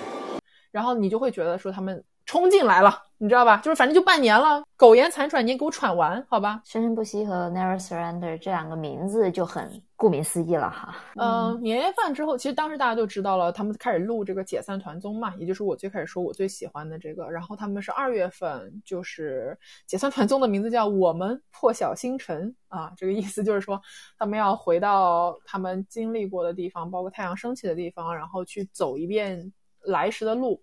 他们第一站就是定在了青岛，因为创造营二零一九就是在青岛的星光岛上面录制的嘛。我记得当时路透出来的时候，嗯，就他们还在录制，然后那时候我们是在看这就是今年的创造营，就被今年的创造营搞得要死要活的时候，有一天龙总给我发了一条，呃，发了一张图片，是那个星光岛，就是他们当年住的那个宿舍楼，对，然后有灯光从那个窗户里面透出来，对，然后龙总又发了一条信息说。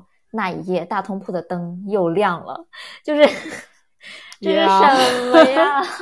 回到大通铺那天晚上，就是录团综，然后那个破楼，那楼真的巨破，你知道吧？破楼的灯亮起来，粉丝在外面拍到的时候，那种感觉就是有一种，就是好像这两年所有的时光都没有发生过一样。嗯嗯，就是说到底，大脑滤镜是个很重的东西。我觉得大岛滤镜是支持很多胡思走到现在的一个很重要的一个原因，所以 放烟花这个也是当年在大岛上他们做过的事情，就是进决赛之前，呃，去青岛海边看了一场非常壮观的烟花，就是可以说是代表了他们青春的烟花。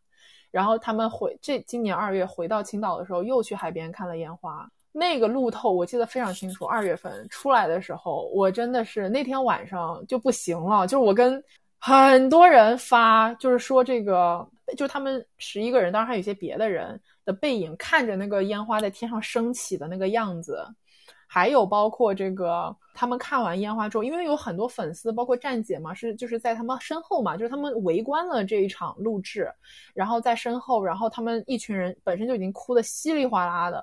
然后转过身，他们十一个人就跟粉丝鞠躬，然后就是说这两年真的大家都辛苦了，你们辛苦了。哎呦，那个真的是大杀器，太破防了，太破防了。所以从二月份开始，其实有很多狐妹回来了，就回来了什么意思？就是可能真的是被去年塌房搞得心酸到不行，但是那一瞬间就是有一种啊，反正也就四个月，走完吧。就是有点像是我陪你开始了这个旅程，最后这四个月我们就把这个旅程一起走完，就是这种感觉。然后很多狐妹就是再陪你走最后一程，呃，反正解散团综就是每一集看你都会非常难受，就因为你能看得到离别两个字是写在他们十一个人身上了，然后他们每一个人都不太想面对这个东西。很多狐妹回来了之后呢，其实呃，对于湖人来讲也是一样的心情吧，就是觉得就这么点时间了，我们就好好走完。就是能有的机会，因为其实这个时候说句不好听的话，湖已经没有什么舞台了，或者说湖已经没有太多的机会了。就他们的商业价值也好，或者说是整个市场的行情，新的男团又来了，新的选秀又来了，大家的注意力总是一波一波的嘛。他们已经不像当时一样能够有这么多的关注。他们最后真正全力以赴做的一个东西，就是解散演唱会。就像我们说的，其实本身这个演唱会应该是二零二零年二月八号就开了，但是一直推到了二零二一年的五月二号、五月三号，这真的是最后，就再也没有然后了。当时他们其实为这个演唱会准备了很多很多东西，你能看到演唱会的时候，大家都是拼尽全力的在跳、在唱，就是，嗯，想让就是想交出一个能够让粉丝都满意的这个答卷嘛，就这种感觉。然后粉丝也确确实实是又一次。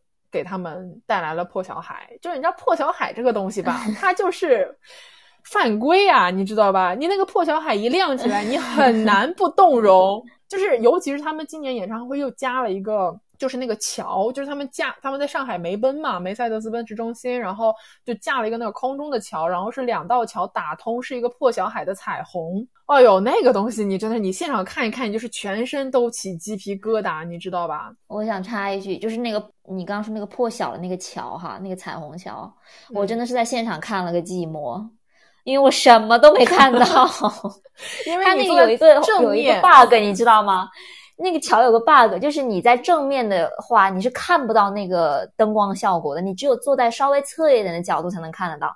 然后我当时的票刚好就是在一个正面，然后当时就是龙总已经提前跟我打过预防针，说你到时候一定要留意看，等会你会看到一个非常震撼的一个什么东西，叫什么？哦，我一直在等，一直在等，一直在等，啊，结果什么都没有等到。我说到底要看啥？他说你没有看到吗？我说啊，那他们不就是在唱歌吗？就是我当时真的已经崩溃了。后来我看到那个图片的时候，就是微博上面官方发的图片，我才知道哇，原来是个那么高级的东西。我只是很想吐槽一下。很难过没有看到那个东西，嗯，过演唱会效果真的还挺，真的很好。那个现场因为呃场地也很厉害，然后灯光，然后舞美什么的都做得非常非常的好。然后他们每个人表演都很卖力，印象很深的是洛洛一直在哭。对，就是何洛洛从头哭到尾，真的是，唉，哎呀，哎，不光他一直在哭，因为在上海场的时候，其实就已经准备了这个解散，也不说解散吧，就离别 VCR。然后在他们中场换衣服的时候，就会插播这些 VCR 嘛。我旁边坐了一个胡思妹妹，那个妹妹真是 VCR 一出来，那个眼泪就掉的跟瀑布一样，你知道吧？就是疯狂的抽噎，就是疯狂的在流泪。然后我当时就觉得特别不忍心，就是因为你别说对湖人有什么感情，就是你这两年跟这么一群湖妹，因为湖妹真的很好，你知道吧？然后就是你看这些湖妹为他们伤心，为他们动容，你就会觉得一种，哎呦，真的好惨，这个事情就是解散这个东西太残忍了。我记得，因为我是第一次看他们演唱会嘛，然后第一次亲历《十二》这一首歌，把这首歌点名出来。呃，《十二》就是他们写给小十二，也就是斯的歌曲嘛。然后中间有一有一就是副歌的部分，其实是设计好，就是大家能够一起大合唱的。就是 Rise 他们可能会唱旋律的部分，然后粉丝在底下就是喊他们的名字，就是跟着那个。呃，节奏喊每个人的名字。我还是因为期望追求遥远梦想，也还是用尽全力兑现模糊愿望。快不等没之后靠什么去照亮？也一直在眺望那看不见的远方。一个人站在街道，边注视摇曳的灯，或学着变得更加坚强，面对未知的结果。有个声音不断在耳边鼓励我，但我自己的梦里月的轮廓。梦见你，想起你，在意你，靠近我。的人是谁？遇见你错过你，我该如何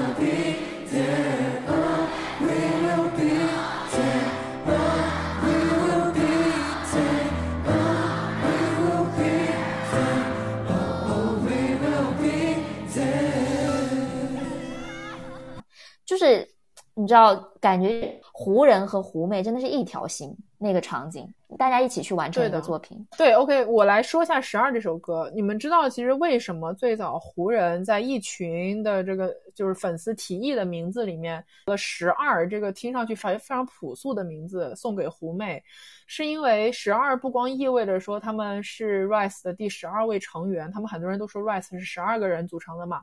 呃，另外一方面是因为。家人、朋友、爱人、未来这些象征着美好意象的词，都是十二笔画。就是十二是一个很有魔力的数字，他们等于说就是把这些所有美好的东西，或者说所有有羁绊的东西，都送给了粉丝。演唱会唱十二，跟十二合唱是呃胡的传统，就是每一场都唱了。在《十二》这首歌里面，感受到最深刻的就是有点像是那个叫呃，我们刚刚说的邪教，就是那个入教仪式的另外一种版本的凝聚力。因为入教仪式是一种就是有点洗脑式的，就是你沉浸在了一个更大的东西当中的这种感觉。十二的那种感觉就是我们是双向奔赴嘛。所以这个这首歌是真的，如果让我选出一首真的最能代表湖人的歌曲，那就是《十二》。我觉得没有之一，没有任何能够与《十二》匹敌的歌曲。解散场的情况就是更加的悲痛吧，悲壮吧，应该这么说算是合适的。那是真正的解散嘛？就六月十三号晚上，他们唱完这个解散场，六月十四号零点开始，每个人的前面都不再有 R1SE 的前缀了，就每个人都会开始 solo，就是再也不是一个团体了。在解散场当时啊，每个人现场都说了很多遍的一个话，就是说我们。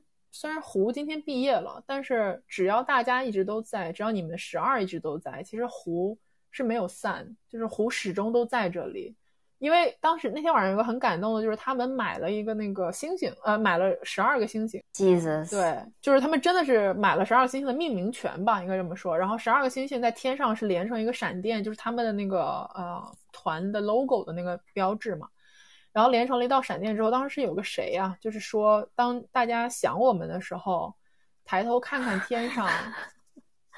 就是我们其实一直都在一起，我跟袁总比来克，我们俩就是抱住彼此，你知道那种感觉，有种啊，别说了吧，就是再说不行了。牛啊！我跟你讲，他们这个策划真的是他妈买了星星，买了十一颗，还组成了一个闪电星，就在北斗星的旁边，什么鬼的？我操！就是对不起啊，不好意思。对，所以其实当时那就是有有一个朋友问，呃，说如果他们不连续有这个负面新闻，有可能续约吗？这个问题，其实现在可以讲了，因为也有成员自己也说了这个东西，他们在。解散之前是认真考虑过续约这件事情的，不是开玩笑的，是真的是成员之间讨论过，说有没有可能续约。当然，因为这样那样的原因，因为大家的原生公司都不一样，然后加上呃两年的运营权在腾讯这儿，如果你要续约，你怎么运营，谁来运营，谁做你的平台方等等这种，嗯，太多现实问题要考虑了，而且包括这个呃每个人的今后的发展也不一样嘛，对吧？这个续约这个事情就是没有成功，但是至少。有过这个心情，我觉得是很能说明问题的。我觉得胡是一个特别极致的一个团，他一点都不中庸，嗯，就他做什么事情都能做到比较极致。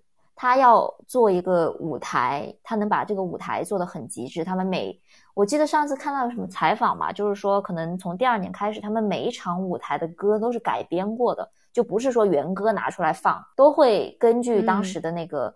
呃，舞台或者说是节目做出一些改编，这个其实是很消耗精力和创造力的一件事情。然后你说他塌房吧，他也塌得很极致，就没有人能塌成这个样子。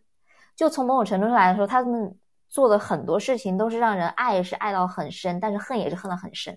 但这也是他们的魅力之一吧。总结嘛，我觉得其实说到这个，就大家也，我觉得我们已经复盘的比较清晰了，就是胡这两年来。有过高，有过低，对吧？就像是周润南说的，像坐过山车一样起起伏伏。在这个环节的最后，我是想要大喊一声，就是湖人的口号，就是那一句湖人湖妹都会一直喊的，叫做“相逢相伴长相依，R One S E U and Me”。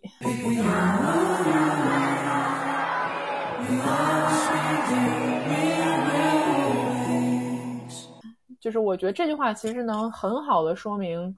湖人和湖妹之间的关系，也能说这个湖整个团是怎么走过来的。对，就说完这个湖的两年过来的，我们应该会说到就是湖运这个工这个东西，就是因为当时其实我们在做大纲的时候，就是我们说，嗯，要内容啊，然后我们列了很多的表，因为我们希望尽可能去 cover 到每一个话题嘛，然后就不约而同的说湖运真是个玄学，因为湖吧。真的挺倒霉的，说真心话。是的，刚才我们在盘复盘他们这个时间线的时候也提到嘛，就是在疫情期、疫情之前，其实他们是一个比较巅峰的一个状态。然后呢，疫情一来之后，导致了很多的一些项目的流产。其实我我个人就是我听说过一些什么小团综，有两个是不是有两个团综，反正最后都没有做成。然后他们演唱会也戛然而止，一直到现在只是说恢复了一场上海的那一场。就本来不是说要做两次巡回的嘛，我记得。对，反正我觉得疫情肯定带来很大很大的影响了。然后除此之外的话，就是塌房的时机吧。就他们好不容易疫情完了之后，沉寂了好几个月，好不容易在炙热的我们又圈了一波粉，有了一波这个工作和曝光，然后有很好的反馈。然后在这个感觉是。他们又可以打一个翻身仗的这个时期塌房了，而且一直塌塌塌塌塌塌到现在。湖运特别差，湖其实有一个魔咒，就因为我们在深圳嘛，所以我们就经常开玩笑讲湖跟深圳有毒，真的是有毒。你知道为什么？因为其实本身湖当时刚刚出道的第一场不是要准备演唱会，是要准备一个类似于粉丝见面会这种，是安排在了深圳八月份，什么都出来了，就报批什么都完了，但是因为。一九年的夏天，当时香港那边是有一些情况嘛，然后就出于这样那样考虑，这个粉丝见粉丝见面会就取消掉了。然后就一直就开玩笑说，其实胡是欠深圳一个粉丝见面会的，你补演唱会也行。然后后面当时就说了，这个解散场的演唱会是放在深圳了嘛？因为批文都出来了。结果深圳疫情了，就是这个东西，这个运气你真的是没有办法，你知道吧？他就是没有缘分，深圳跟胡就是没有缘分，你就没有办法。完了之后，对你想想，深圳可是腾讯的大本营哎。真的就是离谱。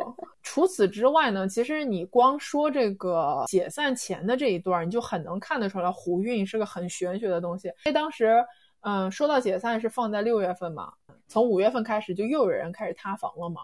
然后这个当时大家就觉得说，都快解散倒计时了，怎么还有人在塌房？就觉得乱，你知道？你就觉得应该是个很平静的走向了解散的这么一个过程，结果一直在塌。结果解散前三天，殷许家的腿折了，就是。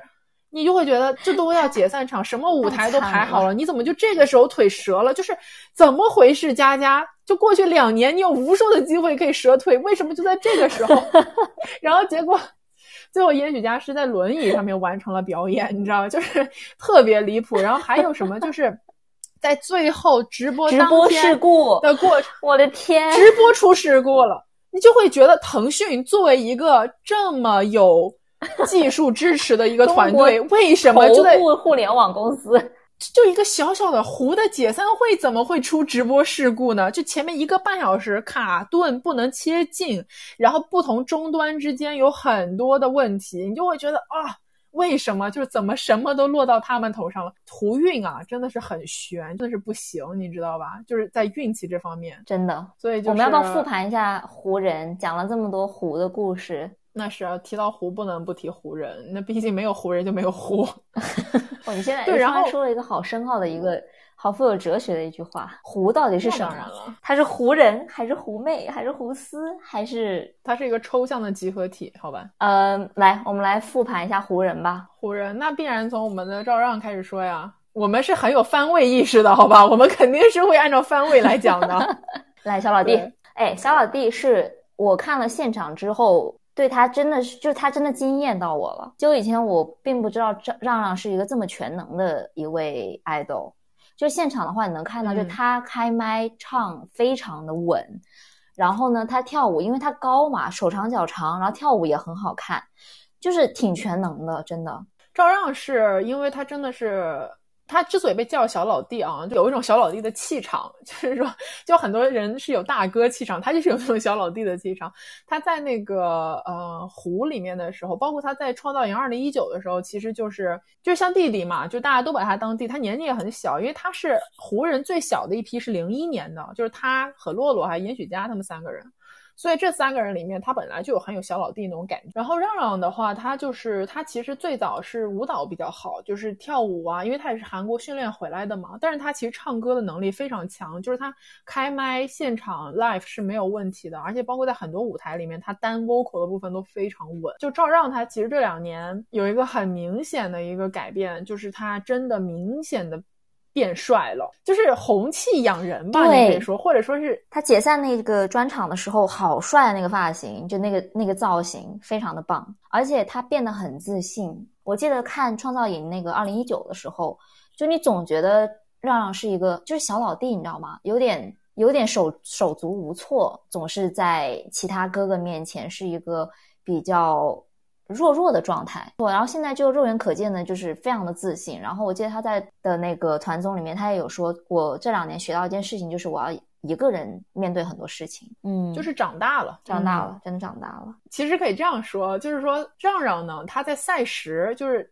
创比赛的时候，他被人家戏称为叫做“稳稳的幸福”，就是因为他的排名始终就是十十一十十一，就是他也不会掉出出道位，他也不会特别高，就属于这种。因为他当时是 SDT 的嘛，有风言风语啊，就说 SDT 肯定会保一个孩子出来，然后很明显那一届保的是赵让嘛，哦，但是让让本人是。挺佛的，其实，在这种事情上面，他稳稳的幸福是他公司的原因。就你能看他本人，其实对于人气或者是对于这种团的这种感觉，是一直是比较谦卑的一个状态。就他不会说特别张牙舞爪的那种。其实让让的话，大家讨胡的人气就会说一是一，十一是十一，中间九个人拉出来比就行了，就是这种感觉。就是他可能从出道到现在确实一直都是十一名吧，对。但是这个位置人气也好啊，番位也好，其实很好的一点就是他一直是远离腥风血雨，在整个团里面，包括粉丝饭圈来讲是比较平和的一个位置，就在这一点还是挺好的。好的，那接下来聊聊磊哥赵磊。赵磊就是当之无愧的口。真的，现场听非常的明显，他真的是没有赵磊，没有人 carry 了，你知道吗？就是胡的全开麦现场，赵磊真的是一骑绝尘的 carry，就是他的 vocal 太稳了。他不是一个怎么说？他他在节目里面，我一直以为他是一个很暖，但他肯定是哈，就是 他就是一个很暖的一个男孩，然后对朋友很好，然后很会照顾团员其他人。但是与此同时，我没有想到是他是一个很搞笑的人，就很搞笑。我记得他在那个团综里面不是说什么辣椒炒米粉吃了都打盹儿，这是什么呀？磊磊他就是他很搞笑，但他搞笑的点有点冷，你知道，他经常讲一些让人摸不着头脑的冷段子，但是。比较好，湖人会很配合他，就是湖人都会给他 reaction。然后磊磊就是嗓门特别大，因为他是他是大 vocal，你知道吧？就那种感觉，就是你觉得那个穿透力，隔着你的耳机，你的那个就是耳朵耳膜都要炸裂了，你知道那种。其实我想说一个不一样的点，就是因为很多人都知道嘛，就是在那个啊创二零一九的时候，经常说过很多遍，有一个逆天改命的人，这个人就是赵磊。赵磊在赛时呢，因为那一届挖机机挖六进五，大家这个这个梗都很熟了。因为那一届挖机机挖实在是太强，就是严格来讲六进六都没有问题，但是不可能让一个公司六进六嘛，对不对？这怎么这不合理啊？所以呢，当时本身除了赵磊之外，前面四个人就是周震南、燕许佳、夏之光、翟潇闻，基本上都是稳出了。基本上啊，就是因为人气确实比不过，但是磊磊是在一个很危险的一个位置。所以当时都会都说节目组是要把他牺牲掉的，就是要把他砍到下面去这么一个状态。所以他的粉丝呢叫团子，然后团子姐姐呢就说我们绝对不会放弃的，就是赵磊真的是我们拼死了命都会送你出道。然后在决赛周所有瓜主下场就真瓜主啊，真的是那种就下场说别投了，赵磊不会出道了。团子姐说不可能。就是你让我不投票，我是不可能不投票的。所以赵磊出道的时候，他说那个感言说，我们就他跟团子的关系不是什么什么什么，就不是那种温馨的关系，而是生死与共，就是他们真的是。就是互相陪伴着过来的，而且赵雷本人，你不要看他就是平时是那种就感觉软软，但是他其实本人是一个非常努力的野心家，就他是真的想做一个好 vocal，他对自己，他非常希望自己能够成为一个被别人认可的音乐上面能够留下作品的一个好的歌手。我相信他呢有这个能力，就他以后的道路很清晰了嘛。OK，那我们来到任豪。说到任豪的名字，我就开始笑了，朋友们，这个你要解释一下吧。我要解释一下，因为任豪是这样的，其实我对任豪，湖人十一个人，任豪的态度是我变化最大，就是我对任豪真的是过山车，你知道吗？就是过山车到什么程度？就是说，因为是他在赛时，呃，很多人都知道他赛时从来没进过出道位，就是唯一进的一次空降皇族。呃，对，你要说直接说结论可以这样讲，而且他空降的理由非常离谱啊，就是我一定要复盘一下，就是做一个赛时粉，我真的是目睹了这一切的发生。当时其实任豪的人气一直在二十上下徘徊，就其实是很好的稳进决赛的人气，对不对？但是因为当时胡呃就是呃 我老是说团的名字，创二零一九的时候，他们出道位的那些人，当时网上就一片风评说丑人嘛，说一群丑人嘛，一个比一个丑啊。以周润南为首的丑，完了之后呢，当时就有人说那不行，我们必须这个团得有一个撑门面的人吧。结果很多人就说，因为任豪很佛的，在比赛就找了任豪，对，然后就说任豪就公认的大帅哥嘛，然后每个人都说让任豪出道吧，让任豪出道吧，然后就变成了一种舆论风向，所有人都在说我们真的需要一个门面啊，就那种感觉。然后结果任豪就空降了。就是，当然这其中有很多别的因素，但是这个是很很重要的一环节。就是任豪确实是靠脸杀出重围了，在当时比赛中也是的。因为任豪出道的时候，他人气就是铁打的不在前十一，这没有任何可以怀疑的点。我当时因为他是空降嘛，我其实对他是有一点就是微词，就是我觉得啊不合适吧？就你毕竟是挤了别人真的可能有机会出道的人的位置，你知道吧？完了之后呢，我对任豪就一直是无感的一个状态。然后随着就是接下来一年多的发展，因为你喜欢胡，你每一个胡人都会喜欢的嘛。然后我就觉得任豪还挺不错的，就是也就是老干部嘛，这这种老大哥的人设其实挺好的。然后任豪他开始塌房，以任豪为首开始塌房的时候，我就开始跟这个朋友怒骂任豪，我就开始说这个任豪怎么这样啊？就是任豪这种人也配待在 Rise 里，对吧？就然后我们就开始狂喷。就当然后面的人开始塌房了之后，我就觉得，呃，好像我也没有什么喷他的资格，对吧？就是但是不管我有没有这个资格，他毫无疑问都是他了。结果任豪到了这个。就是他开始发表，就今年那些离谱的言论啊，就是包括核废水啊、地球是个大家园啊这种东西 的时候，我突然又有点理解了。就是怎么说呢？就是当一个人他这么的离谱的时候吧，你很难真情实感的去讨厌他，就是你会觉得。你说的时候，你不考虑考虑吗？你可能真的是就是没怎么想过吧，就这种感觉，你知道吗？如果你要以一个比如说正常感去评判他，你就会觉得哦，他有这样那样的问题。但如果你就是觉得这个这个人这个孩子，因为他对我来讲还是年纪小嘛，就怎么就这孩子怎么这样啊？然后你就会觉得有种啊，那好像就也没有什么可跟他计较了的吧，就那种感觉。然后结果又在那个解散团综里面。就是在阿克苏那一集，我真的推荐大家去看 Rise 的团综，因为它非常好看。阿克苏那一集，他们是去新疆很远嘛，然后看那个日出，在那个大毡房里面吃烤全羊。然后那个时候呢，就呃，任豪给团里面的每一个人都写了一封信。我跟你讲有多夸张，就真的是非常的让人破防。就是因为任豪是一个什么样的人？他是一个不表露自己感情的人，就是他。其实很少讲自己的私人感受在团里面，因为他比较沉默嘛，然后他年纪又偏大嘛，在 Rise，所以就是很佛的老大哥。他开始讲那些感人肺腑的话的时候，我真的是，我跟一个朋友说，我说我没想到这辈子我能为老舅激情落泪，你知道吗？当然，因为老舅是他的黑称嘛。然后我说不行，我突然对他有点好感回血了呀，就是。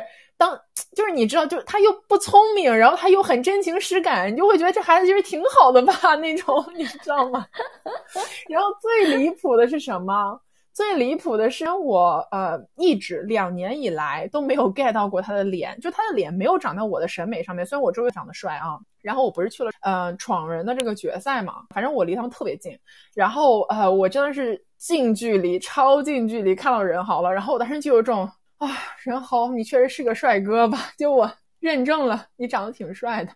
然后我就觉得我连 diss 他的底气都没有了。我说行，我接受你了。对，所以我对任豪真的是一个漫长的过山车的一个心态，你知道吗？我我当时从一开始就 get 到他的帅了。我补充一个吧，就是他去年其实参加了创造营二零二零，就是呃印堂三零三的那一届。然后呢，他当时去当那个嘉宾的时候是在赵月的那一组。大家如果看过创造营系列的话，都知道，就是每一届到了那个二公呃三公的时候，就会有一些嘉宾助阵嘛。任豪的出场方式，我的妈呀，这个人也太会了吧！他当时给他们组员每一个，就是他每一天都会送一个礼物给其中的一个组员，每天送，每天送，送了大概一周左右。到了最后一天的时候，他送了赵月，你知道送了什么吗？他给他送了一冰箱的花，就是他说你去看，就是他就是写了，我忘了是写卡片还是什么样，反正就引导他去开那个冰箱。那个冰箱一打开，全，我的老天爷！我说任豪你也太会了吧！所以，但是他的塌房真的是让人匪夷所思。所以他后面塌房了之后，我们不就说吗？真是活该你有这么多女朋友，就是就是这个男的他就是会，你有什么办法？你知道吗？这 他真的会。对，你就没有话讲，就是他可能别的方面不够聪明，但是他在这种地方他特别的，就是有套路吧，你可以这样讲。我当时不是五月份去看他们演唱会吗？我被任豪的粉丝给震惊到了，就是我没有想到他的粉丝有这么多，因为就是赛时的时候，就是或者说嗯去年吧，感觉他的粉丝可能好像还没有那么多。我的体感啊，这完全是我的体感，大家不要来打我。这是另外一个很多朋友们问的问题，就是说湖里面有没有弯道超车？答案非常明确，任豪就是弯道超车了。这个真的没有什么好说的。湖，我可以先说结论，湖现在的人气应该差不多是一六九这个样子，就是周震南、翟潇闻、任豪应该是毫无疑问的前三。嗯，我的感觉。好吧，就是你线下，如果你去感受一下，就特别明显。所以其实这是很多人问的另外一个问题，就是任豪凭什么？就是他塌成了这个样子，他还有这么多粉丝，的答案非常简单，就是任豪对粉丝特别好。任豪是比较珍惜粉丝的那种 idol，就你不要看他谈恋爱，或者说是他有这样那样的问题，他就是说，如果粉丝给他做了一些什么事情或者一些应援什么的，他会比如去打卡呀，他会去给到粉丝很多的反馈。就是在粉，你要知道，很多粉丝对偶像的要求上面，其实他们的这个双向奔赴是一个很重要的一个点，就是为了得到偶像的爱，其实我有时候是可以原谅你的很多东西了。就是在任豪这里，其实是有一点点像这个情况，就是因为他的粉丝能感受到他珍惜他们，就是会被留下来。但是我觉得有一个任豪的事情一定要讲，你想说我妈吗？对，就是袁总的妈妈，真的是震惊到我了。是这样的，我们不是刚才说在看解散演唱会的时候是在我家看的吗？对，然后因为我妈她是完全不了解什么男团或者任何的东西，她也不知道我喜欢 Rise，她根本不知道 Rise 是谁，对吧？我们在那里看演唱会，然后呢，他就在旁边走过，然后那个时候任豪刚好就是有一个这个亮相之类的吧，然后我妈就这样默默走过，说了一句：“这小伙子很帅嘛，插着口袋的样子。”然后。真的，我都震惊了。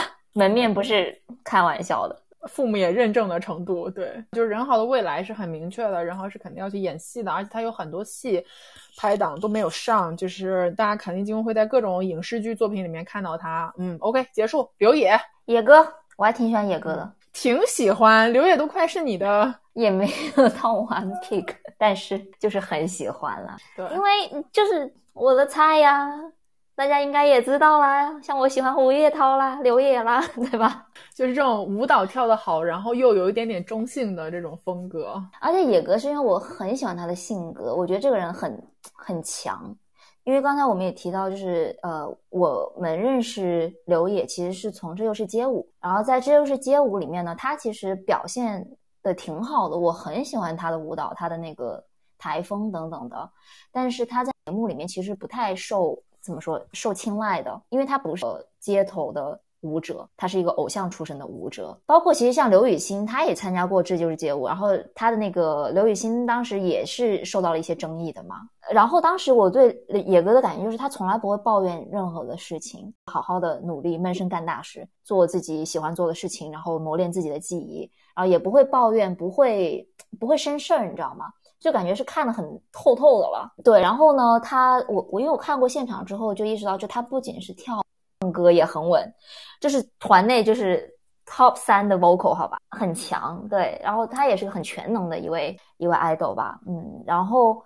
我后来也是听龙总说嘛，说他其实原公司那个合约是很不靠谱的，就是他来参加，他为了要来参加创造营二零一九，其实是跟原公司签了一个超长时间的合约，而且他那个原公司其实不怎么样，是个很很差劲的一个公司，等于说对他来说，来创造营二零一九就是他的背水一战，他不出那他就真的就是垮了，所以他出的时候我真的。非常开心，因为他们是 Swing 出来的，就是星动亚洲那个选秀嘛。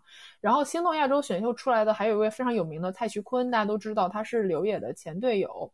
然后 Swing 这个男团吧，反正哦，于何一凡、于庚颖啊，就是对我们怎么能提到刘也，忘记提到他们两个，都是刘也的前队友，他们都是 Swing 男团的。然后于庚颖是队长嘛。然后这个团呃，就是没没红。简单来讲，就是一直没起来，慢慢的大家就走向了不同的道路。然后蔡徐坤就先去了偶练，然后他就打响了第一炮，然后大家都去选秀了嘛。然后当时到二零一九年的时候，其实他们公司在，因为当时优酷做了那个叫以团之名嘛。然后在乙团和创造营之间其实是反复横跳了，就这个中间可能涉及到一些公司跟平台之间怎么谈的问题。但总的来讲，就是说本身是要来创造营的，他们一群人，包括后面去了乙团以 BA 的身份 Black Kiss 出道的那个叫赵品霖，他们一群人本身是要创造营，然后就后面又去了乙团，然后在这个过程中，其实。刘也等于说是比较坚定的，就是说我不去乙团，我要去创造营，就是因为这个事情，反正当时就是有有有一波纠纷，然后呃，他来创造营确实是跟这个呃原公司有一些就是合约上面的问题，因为他原公司确实不太靠谱吧，所以对于他来讲，创造营二零一九就是人生中最后一个机会，没有这机会可能他就完了，就他再也起不来，他也很难遇到下一个机会了，因为男团选秀两年一次嘛，你想想，在出道夜的时候，当天晚上他说的那个感言，他其实是这样讲。讲的，他说我的人生人人们总说人生起起落落，但是我的人生没有起，只有落，就大概是这个意思，就是他人生从来没有起来过。然后他终于有了这么一次机会，而且因为刘烨他是整个 Rise 里面年龄最大的嘛，就他是 年龄最大的是九三年十一月十五号的，就是其他人都是他的弟弟，但是其他的弟弟对于他来讲，有的时候就会照顾他，就有点像是把刘烨当成忙内了，就是当成年纪最小的那个了这种感觉，所以刘也在。胡团的时候，其实你能感觉到他是很放松的，就他不需要去硬熬着做一个大哥，或者说我一定要做个表率，就这种感觉。所以他现在解散了之后呢，可能就说到未来发展这一块儿，他是一个比较我们会比较担心的吧，因为他本身是跳舞出身的，就他跳舞更强一些。然后本身内娱的 solo 这条路有多难走，大家都知道，就 solo 艺人有几个能出来的，太难太难了。然后刘烨本身又不是往演戏那条路发展的人，所以等于说给他留下的呃选择比较少，可能回到也很难给他一个特别好的支撑，就是给他一个很好的平台或者很好的机会。所以，对于刘野的未来发展，其实我们是会比较关心，也可能会多关注一下，就是这种。我想补充一下，就是刘野遭受到了太多的不公，从各个层面上来讲，反正我就很心疼他吧，因为我觉得他的实力真的非常好，他的唱跳实力，但是不管是唱还是跳还是怎么样，并没有得到一个很好的发挥，然后现在也到了这个阶段了。也不知道他未来的路能够怎么走，就我觉得是挺不公平的。但他当当时他出道的时候，我真的很开心，因为我记得我我当时跟龙总说过一句话，就是我看到他在演唱会，包括在湖里面的状态，就是肉眼可见他开心了很多，就跟在这就是街舞里面比起来，就是他有了一个港湾，一个归宿。就像我讲的，他的弟弟愿意把他当成弟弟来对待，就是不会给到他任何的压力。我觉得这个是很了不起的。OK，刘野。结束，结束，结束。张安杰，我胃疼，我不知道该怎么说张延琪，因为呃，我可以先就是反正已经脱衣服了。我我在湖里面的顺位的 pick 是比较毫无疑问的，是一三七，就是周震南、燕许佳和张延琪。然后我对张延琪是有很深的感情，从赛时我就 pick 他了。呃，然后有的时候我我。嗯，我不知道怎么评价他，就或者说我不知道怎么该怎么去说这个人，就好像之前也有朋友在我们听友群里面问过，就是说怎么看待张延琪，或者是一些他的可能相关的不好的新闻，我我就说我不知道怎么看待，因为我真的很复杂，你知道我对他的情就是心情。先说赛时啊，就是他赛时真的是超级有趣，超级有梗，就是因为他他赛时怎么说呢？就是我第一集刚开始我就注意到他了，因为他他们在那边收拾行李。嘛，就是要把他们带来的箱子放到这个创造营给的那个土黄色的行军包里面去，然后张雨绮在那边大喊：“老干妈，谁要老干妈？”因为他带了很多老干妈，因为他重庆人嘛。然后从那个梗的时候，我就已经开始就记住他，我觉得，这小孩好有意思。然后到包括他这个在初舞台的时候，他 cue 这个周震南。哦，包括周震南后面一公跟他，因为我磕他们俩的 CP，就是我是难以言喻的 CP 粉，就这可能是我整个湖最真爱的一对 CP，我是很喜欢他的。对，然后我觉得他包括后面赛后，就是因为他经常被人家。批评嘛，就因为他以前是真的是在地下的 rapper，然后他在地下 rapper 的时候呢，他就是等于转型做了 idol rapper，就是他在现在这个团也是做 rap 单的这个位置，然后其实就有很多人批评他，就是说他太爹了，就是因为他是那种，因为大家说爹系 idol 就是那种喜欢教育粉丝嘛。就他有的时候会发一些微博，然后就是说粉丝不要怎么怎么样，粉丝应该怎么怎么样，你们应该怎么怎么样，就这种感觉。很多人就批评他这一点，但是这一点其实我是想要帮他讲话的，因为他不管怎么说，他其实很多时候说的东西是有意义的。就比如说，他也呼吁大家不要带灯牌。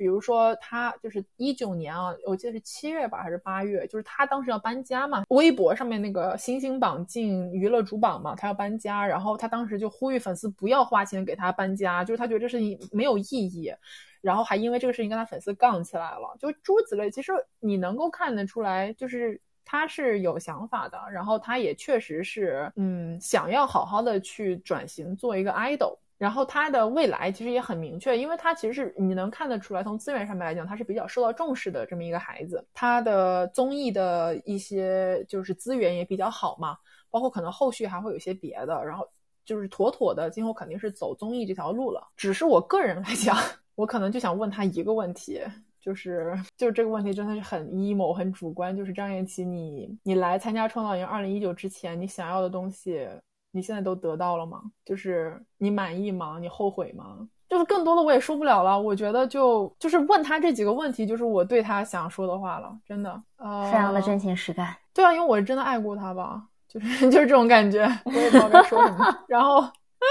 哦，再说一个吧，就张颜齐有史以来最打动我的一个瞬间，真的是最，就是一九年十二月份的时候，他们第一轮巡演开到重庆，因为他是重庆人，然后那个地方是个很大的馆子，然后当时他们演完重庆场，因为演的很好嘛，下场了之后，张雁琪发了一条微博，他是这么说的，他说，呃，以前他还做地下 rapper 的时候。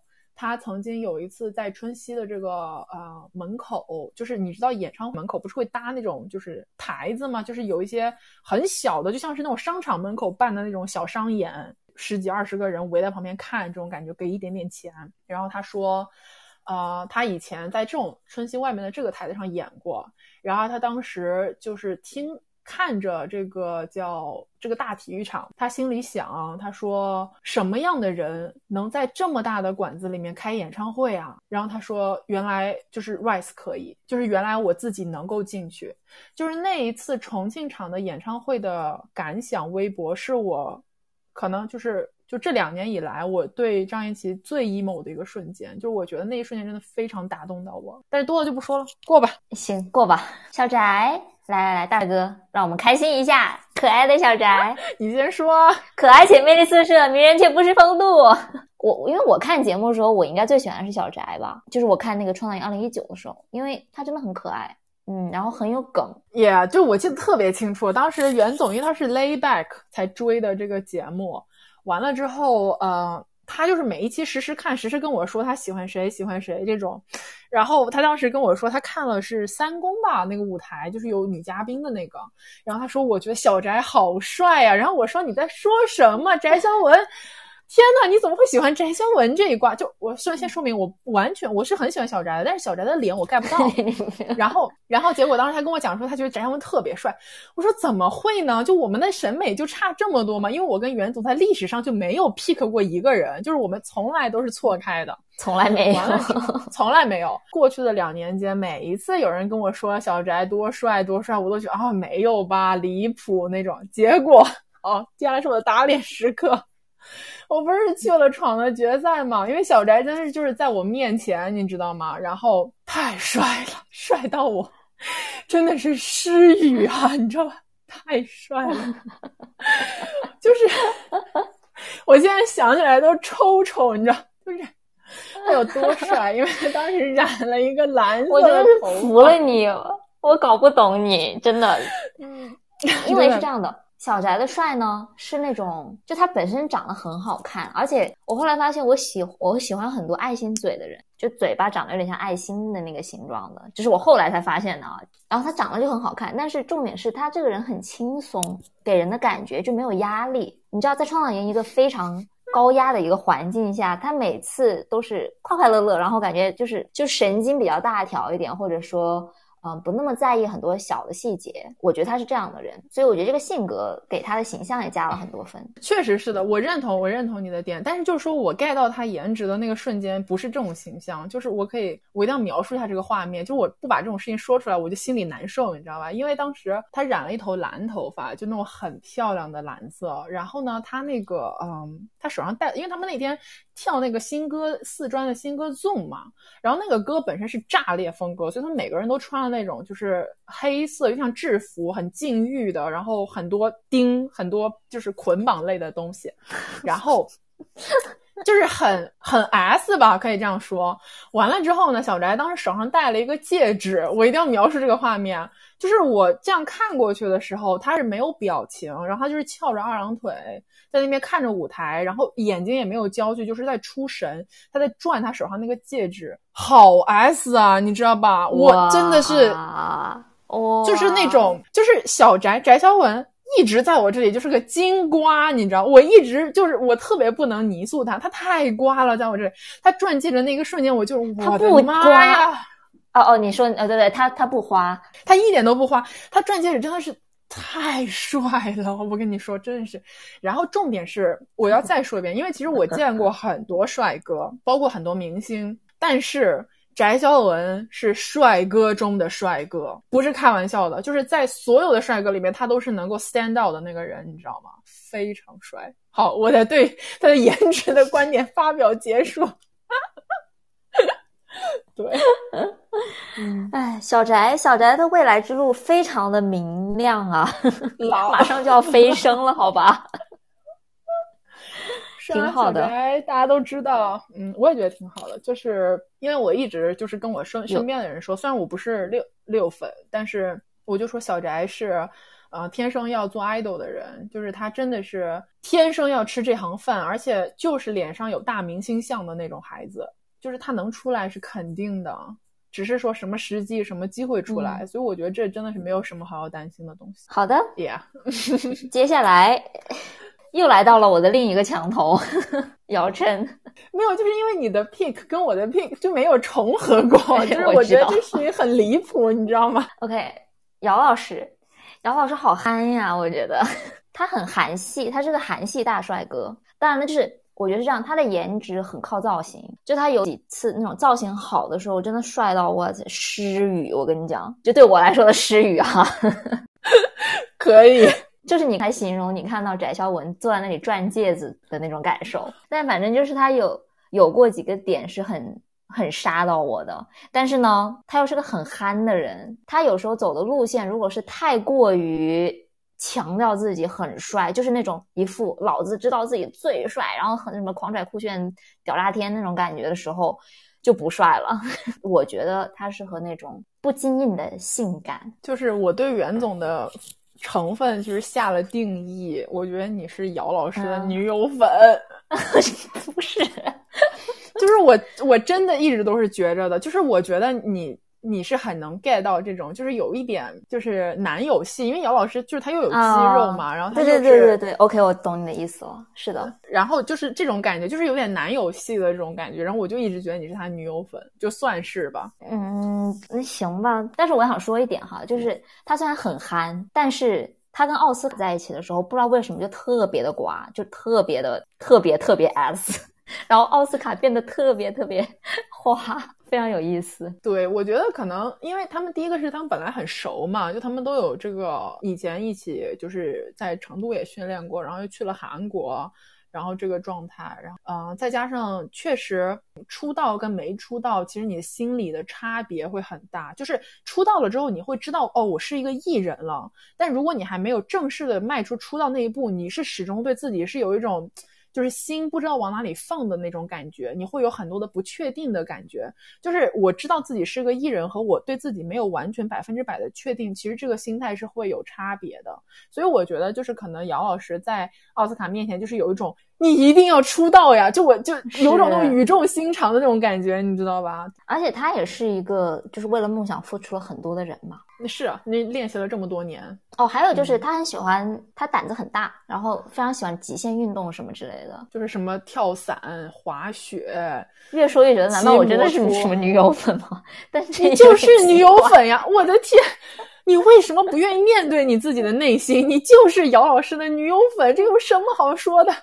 但我不是所有的都能 get 到，我知道，但你就是你，只要能 get 到他的一些瞬间，你就可以承认自己是女友粉了，好吗？对，但是就是像我刚刚说的，就是说他希望，我希望他能够找到，就是未来哈，就能找到自己的路线。我觉得他在探索，他一直在探索他的这个线路。我刚刚就想说这个，就是其实你看姚老师从呃入营。到就出营到现在啊，其实一直以来是有过很多路线变化的。他走过那种特别韩的风格，走过那种特别就是有点亚吧，可以说他有一次音乐节把头染成了就是左右两半的那种 Joker，就一边是红一边是绿那种。有过一些很清爽的那种韩系，就是欧巴的那种风格，你知道吧？所以总的来讲，其实对对对，其实那种干净清爽的风格是最适合他的。但是他始终就是你能感受到他在摸索，然后他就是经常会换风格。我觉得他还是应该要认准一个特别合适的这个样子。真的觉得他那个韩系的治愈风格很适合他。不过对于姚老师的未来，我觉得是很清晰的，因为很显然 JYP 非常重视他嘛，就是这两年啊，对对，包括他还在湖的时候，其实给就是 JYP 给他的很多资源呐，或者说是包括一些宣发上面的东西，其实非常到位的，就是明显是把他当做在就是内娱来讲很重要的一个这么人物在对待。所以姚老师未来我丝毫不担心，所以更加希望他能够找到自己的路线吧。哦，另外我想说一下他的那个爬山 vlog 真的很好笑，这 就是我说他憨的点。对，他的 vlog 质量都非常高。嗯嗯嗯嗯嗯，好吧，下一个夏之光光光，唉，两声叹气，因为光光真的好惨啊，我觉得。我唉，先说就是我们两个都很喜欢光光。就是我们两个都是觉得他是个好孩子，就真心的这么觉着。然后就是觉得光光现在真的是，就是我们都觉得有点不公平吧。总的来说，因为我记得很清楚，当时是任豪签他的嘛。然后呢，他他完之后就是夏之光他，所以夏之光他的时候，大家都很把一部分对人好的这个埋怨的情绪转移到夏之光身上了。但是我觉得他们俩塌房的那个性质来说，我一直是属于就说偶像谈恋爱对来说不会有什么影响。所以光光谈个恋爱，而且他。正正常常的谈一个恋爱，y o u know，然后也没有劈腿，然后还挺长久的吧，就是从去年到现在一直是这一个女孩啊，好吗？这么专一的人，所以我觉得她挺惨的。就是因为其实赛时的时候，光光是人气很高的，就是她应该赛时，我的感受就是当时的赛事数据，我觉得是在前三，应该差不多是这个位置，没有问题。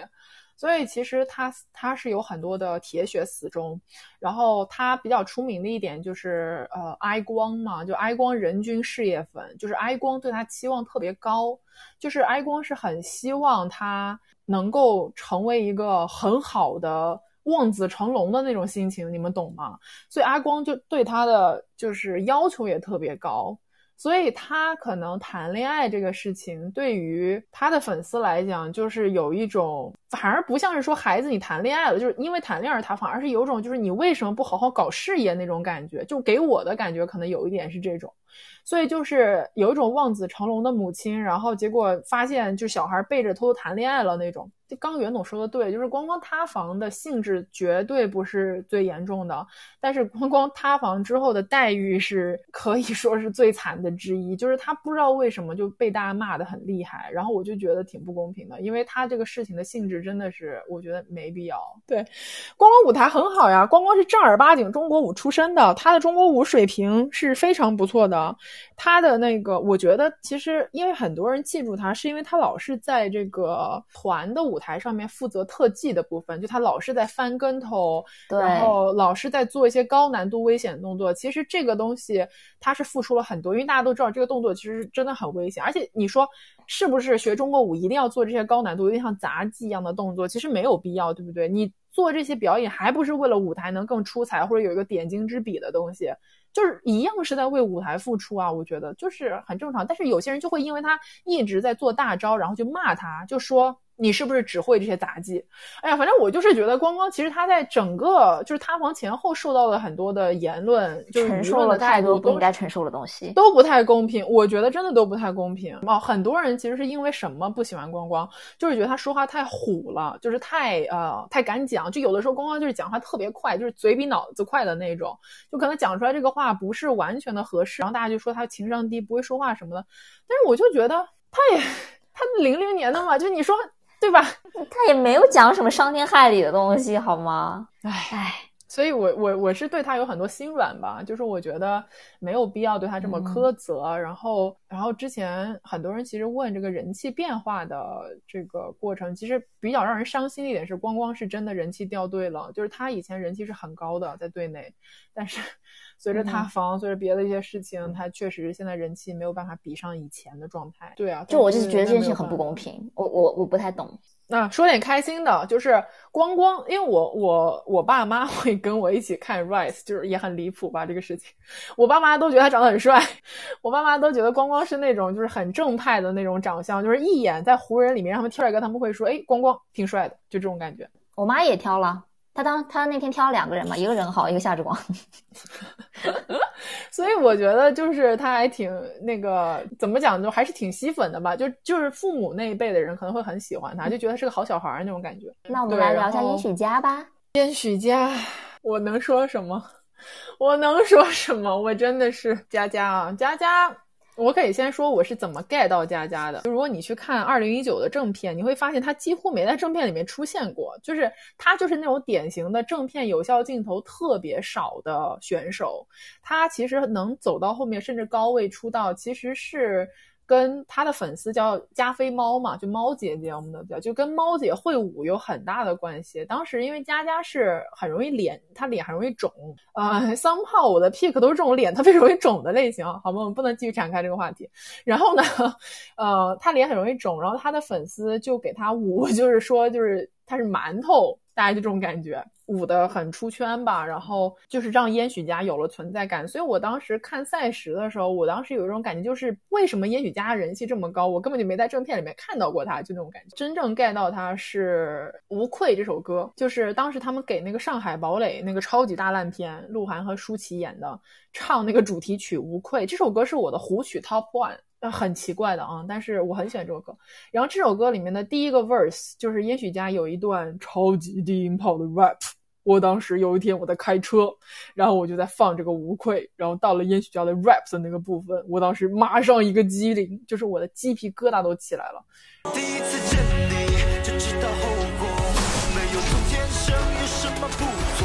然后我就是这种非常吃他的声音，因为叶许佳是一个超级低音炮，但也能看得出来我是你的我的取向明显 你的取向就是低音炮好吗？周震南、燕许佳、张家元，不好意思，我说着说着，我突然意识到了这一点，我之前其实没有意识到这一点，而且都是那种长得很像小孩的，就是长得很嫩，但是声音特别低的人。我今天需要点时间缓一下，就是我，我突然对，就好像刚才你突然按着头说我是姚晨女友粉的这种感觉，你懂了吗？可以，对，总的来讲就是我很容易被低音炮鼓到，然后我当时听到他的低音的时候，我就有这种烟许加可。然后我就去又回看了很多东西，然后我就很容易 get 到他的这个就是吸粉的点嘛。然后佳佳就是呃，他是最小的，他在整个湖人里面是年纪最小的，就是老幺忙内这个样子。但是佳佳是非常不像弟弟，就是他是明显要做我要当大哥的那种弟弟，就是他跟赵和和洛洛都不太一样，他的那种心情。大家一直都开玩笑嘛，就是叫他 B King 嘛，然后就是说他就是。特别喜欢装逼嘛，我就这怎么说？但就是反正你知道 B King 这个点，其实很多人会被吸引到，我也很能 get 到佳佳的笑点。就是他有的时候，反正讲那些笑话，或者说他对别人的 reaction，我都是很喜欢的。我要补充的就是佳佳的舞台其实非常好，就是说他，因为他不，他是一个严格来讲他是 rap 单。但是他在比如唱歌跳舞这两个项目上面来讲，其实很多人会忽视掉他在舞台上面跳舞是非常好的，就是他是有一种舞台表现力在他身上。就他走到，因为他们会有动线嘛，他走到中间的时候，你会去看他，就是你会觉得说，哦，他是有魅力的。但是你说其他的，你让我说佳佳，就像我说张颜齐一样，就越是。就是你越是真情实感的吧，你就越不知道说啥。我你说我说佳佳我说啥呢？哦，然后他今后肯定是演戏了，他北电表演系对吧？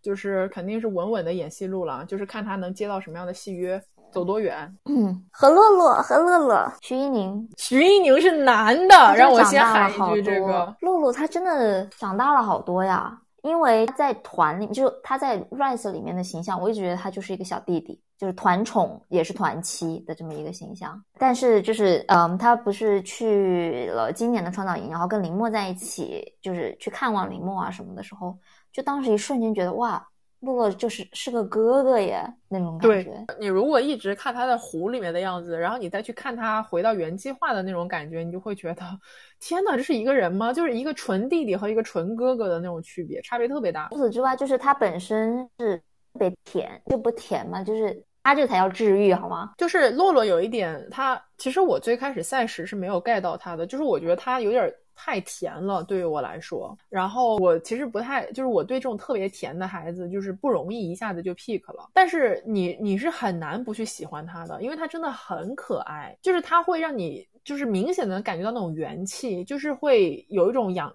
因为他也算是半个养成系嘛，他毕竟是原计划出来的嘛。这种养成系的这种 idol 出来了之后，你会很容易被他的元气感染到。他就是特别打动我的一个点，是在于。就是他去年不是高考就是没有考，就是反正没有一个特别好的结果嘛。其实那个时候炙热的决赛的时候，他们已经放榜了，就是已经知道他是就是他们的成绩是什么样了。但是洛洛全程就像是根本就没有任何不好的消息一样，就是他是那种非常元气满满，然后非常就是就是带着笑容，然后跟大家表。打招呼，然后表演也很卖力，然后包括他后来，就是因为他也有一些争议性事件嘛，然后出事了之后，他走机场什么的，他就是永远都是在笑，就是你在他身上看不到负面的能量，你知道吗？但是你可以想见，就这个小孩，因为他年纪很小嘛，心里是很难受的，因为这种都是大事，就是翻车也好，或者说是高考没考好也好，你怎么不难受嘛？但是他面对粉丝、面对大众的时候，永远就是那个笑意盈盈的那个样子。我觉得这个太了不起了，就是你让我，我绝对做不到。就我很容易被这种地方打动，就是很坚韧吧，可能一定程度上可以这样说。最让你这种感情到达巅峰的，就是说他就是可以一直忍，一直忍。但是这个孩子在最后要解散的时候，每一场都在流泪，就是到了这种事情上面，他忍不了，就有点像是他两年以来的这种感情，就在这个时候他爆发了，就是他。再多委屈再苦，到最后他只能流泪。就是真的，你去上海场啊，包括你去这个解散最终的那个，你去看，真的一直流眼泪。就是人家说两句话，眼泪就下来了。然后你就觉得，哎呦，这孩子真的是心里肯定很苦呀。你别看他平时不说，他哭起来那个嘴巴往下掉，很像那个 emoji。我记得特别清楚，当时就是看那个完美的他。当时是我们在成都，我们去采访卢克，然后结果当天晚上，因为我们俩剪的实在太累了，就是我们都不想工作了，然后我们就那个。就看了一下他那个吻戏的 cut，袁总看得津津有味，我就扑过去，我说不要再看了，不能看，孩子不能接吻，就是他不能拍吻戏，就是主要是我都没有意识到发生了什么，龙总就在我旁边尖叫，我的耳聋都要破了。但他以后就是走演戏这条路吧，非常适合耶。对啊，他的脸长得这么好看，我觉得没道理不演戏吧。就是反正我觉得他是，就是今后可以有一个还不错的发展，因为他也是，就是现在也有一个专门的，就是戏约经纪公司嘛，就应该是对他会不错的。OK，哇，周震南，周震南，我就把我把我妈再搬出来一次吧，作为一个承上启下，因为当时我们不是两个人一起，准确来说，我妈也在跟我们一起看那个解散场，对，就是他是那种。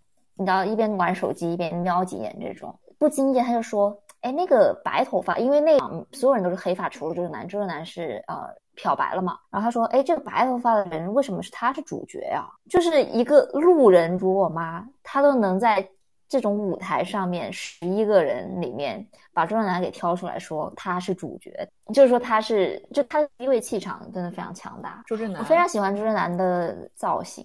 我记得印象最清楚的是他那一身婚纱装，应该也不是叫婚纱装吧，反正我记得很清楚，就是当时他那个一袭白裙，跟个生日蛋糕一样，突然出现在那 个聚光灯下，是的，真的很惊艳。他像那样子的舞台妆，就是特别夸张的那种，其实有很多，包括他在那个就是创四一开始不是作为导师表演嘛，他穿了一个那种很宫廷，很像是扑克牌里面 出来的那种人服装，也是非常的就是。令人惊艳吧，就你一下子就有种特别抓马他的造型，但是重点就是在于，因为他个子很小嘛，大家都知道他官方身高一米七二，就是他这个一米七二的个子是怎么能把这么多花里胡哨甚至过分抓马的衣服穿出特质，穿出自己的感觉？我觉得这个特别了不起，而且不光是他的舞台妆很夸张，他的那个私服也很夸张，就他一天到晚出街穿那些衣服都是普通人不会穿的东西，女装啦。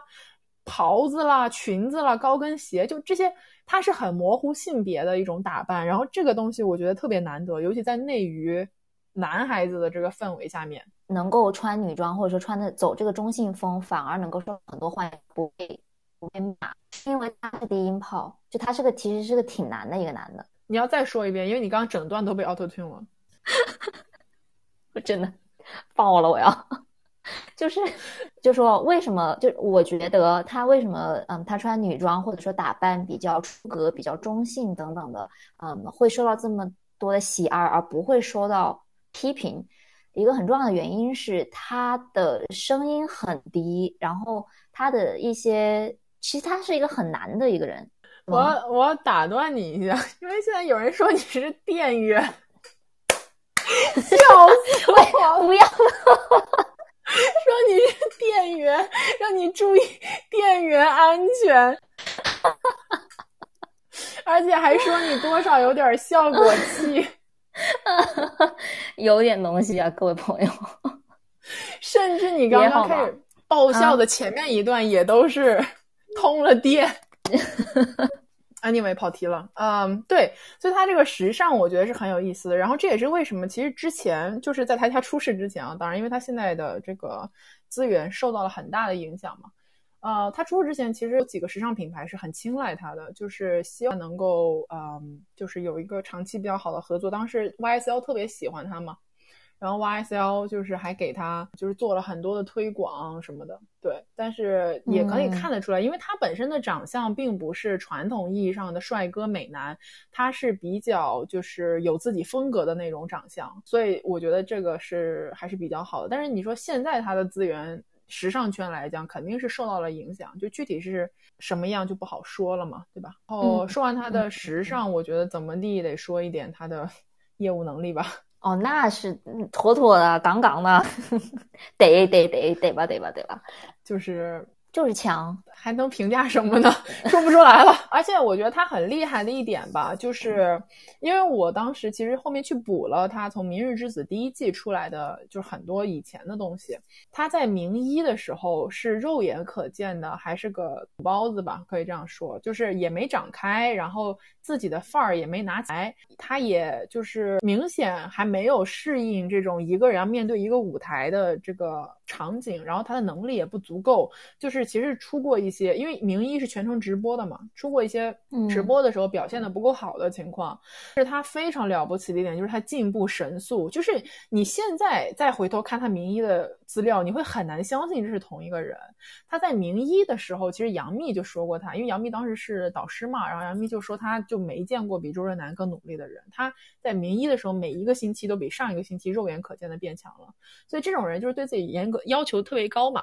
所以他，因为我是是看潮音。战记认识他的，他在潮音到名一到潮音其实只过了一年，他在潮音里面已经完完全全是一个成熟的艺人了。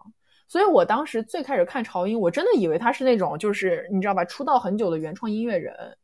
然后我在想说这个小孩好厉害呀，所以我为什么去真正的去看创造营二零一九，就是因为我看到说周震南要去创造营的时候，我非常震惊。我说他已经这么成熟了，为什么还要再去选秀？我当时真的是因为这个特别震惊，我才去看的。所以你就可以看到，说他真的是有一年比一年变好，尤其是他一九年，就现在的周震南也比一九年的周震南要强了很多了。所以业务能力就是我觉得一个对自己高要求的人，其实是嗯很了不起的一点吧。另外一个就是呃这里就是可以批评他，因为我是作为这个他的妈粉嘛，对吧？其实他不是出过一些就是呃单曲嘛？二零年的时候，去年嘛，他出过一个就是 Love and Desire，然后当时的那首 Love 爱我是很喜欢的，就这首歌很戳我的点。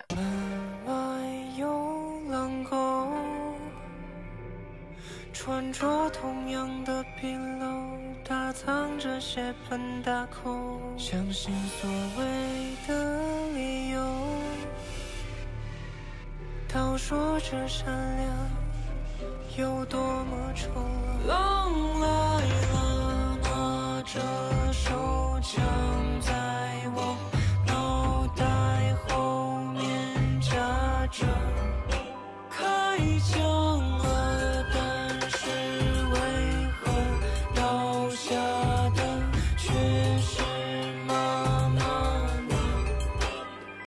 但是他的音乐创作有一个很大的问题，就是不接地气。呃，他还缺乏一些系统性的这种音乐上面的提升和一些就是对于生活经验的体验。我觉得是这个样子。就他做出来的东西还是比较大的，就是他还没有说真正能够去写出一些就是比较打到人心里面的东西。我是这么觉着的，我觉得这些东西是需要他去更加深入的学习乐理，或者说进行科班训练，再加上他的一些生活体验，才能够写出来。这个创作就是这样嘛，所以我觉得这个是有一个很大的提升空间，就是对吧？他的人生现在很大程度上也不是他自己能决定的，因为其实就是说。周震南这个人，我觉得也不说辟谣吧，就先说一点，就是他的负面新闻上面的事情，就是他们家这个事情，其实对他影响是非常非常大。在他家出事之前，大家肉眼可见，就是湖人资源最好的，确确实实是周震南嘛。然后也明显挖机是把他当做下一代的这种就是很强的一个顶梁柱在培养。但是因为他家那一通出事，就是等于说这些东西了，或者说可能又要从头开始，或者说又要有一些新的磨难。嗯，他他们家在还钱了，就我能说的辟谣只到这个程度，就是说他们家确确实实在还钱了。就是你让我说多我也说不上来，就对吧？也确实在还了。然后，嗯，应该是欠了一点八个亿吧，多少亿？就是反正欠了不到两个亿吧，应该。然后现在已经还了一点几个亿了，就是在推进当中。所以，呃，我觉得在还钱这件事情对于他来讲是天大的好消息，因为他们他只有真正就是他们家这个事情完全的告一段落，他才能够说坦坦荡荡的，就是我又有这样那样的发展，对吧？不然就是他也好，谁也好，你心理上这个道德负担都是很重的。呃，所以我觉得这个事情可能跟他读书也会有一定的影响吧，就是毕竟你。这个事情尘埃落定之前，很多很多大的决定，我不知道他们是怎么考虑的，但可能会有一些影响。对，反正就是大家都都能看得出来，他今后是肯定要走这个 solo 歌手、solo 创作人的这个路线，所以就是看他能不能够在内娱闯出 solo 一片天。因为内娱 solo 难于登天，大家都知道这个事情。就是现在出来的 solo 艺人，有几个是真的能成的？靠一个人填满一个舞台太难了。所以呢，就是你肯定是他必须要磨练自己的技艺，他才能往上走。那对，说了点他个人的，说点他跟团有关系的，就是我觉得他做这个队长，我相信，嗯，大家应该都是满意的。就是这两年来，粉丝也好，成员也好。外界也好，应该是认可他作为队长的一些呃判断，一些就是立场。因为他当时一个很有名的事情，就我们之前有一期节目特意讲过这个，就是他为了团队分帕的这个问题，跟他自己的唯粉南极星吵起来了，也不是吵起来了吧，反正确实是开了直播，然后说了一些相对来讲嗯没有那么友好的话嘛，就是南极星质疑他为什么没有拿到最多的帕，没有站在最多，就没有在。C 位占最长时间，然后周震南说这个怕是我分的，因为我们要让这个团歌看上去更好，效果更好。就有一部分极端的嘛，就指责他说你是不知道我们为了你这个 C 付出了多少，就是你不能这样子不顾我们的感情。但是周震南就说我始终是为了要让这个团更好，就是他对团对 Rise 的这一份心意天地可见。C 这个是我刚才说的很有安全感这件事情，他能够为了这个团做出这么。有悖常理的事情，对，其实挺感人的，嗯，而且他很清楚要想要自己想要什么东西。就是又说回从他个人的我的视角看法，就是我觉得不光是他为 Rice 做了很多，Rice 也让他变成了另外一个人，这个是我的真心话。就是包括他自己其实讲过很多遍，他始终仍然是想要做一个 solo 男 artist，但是。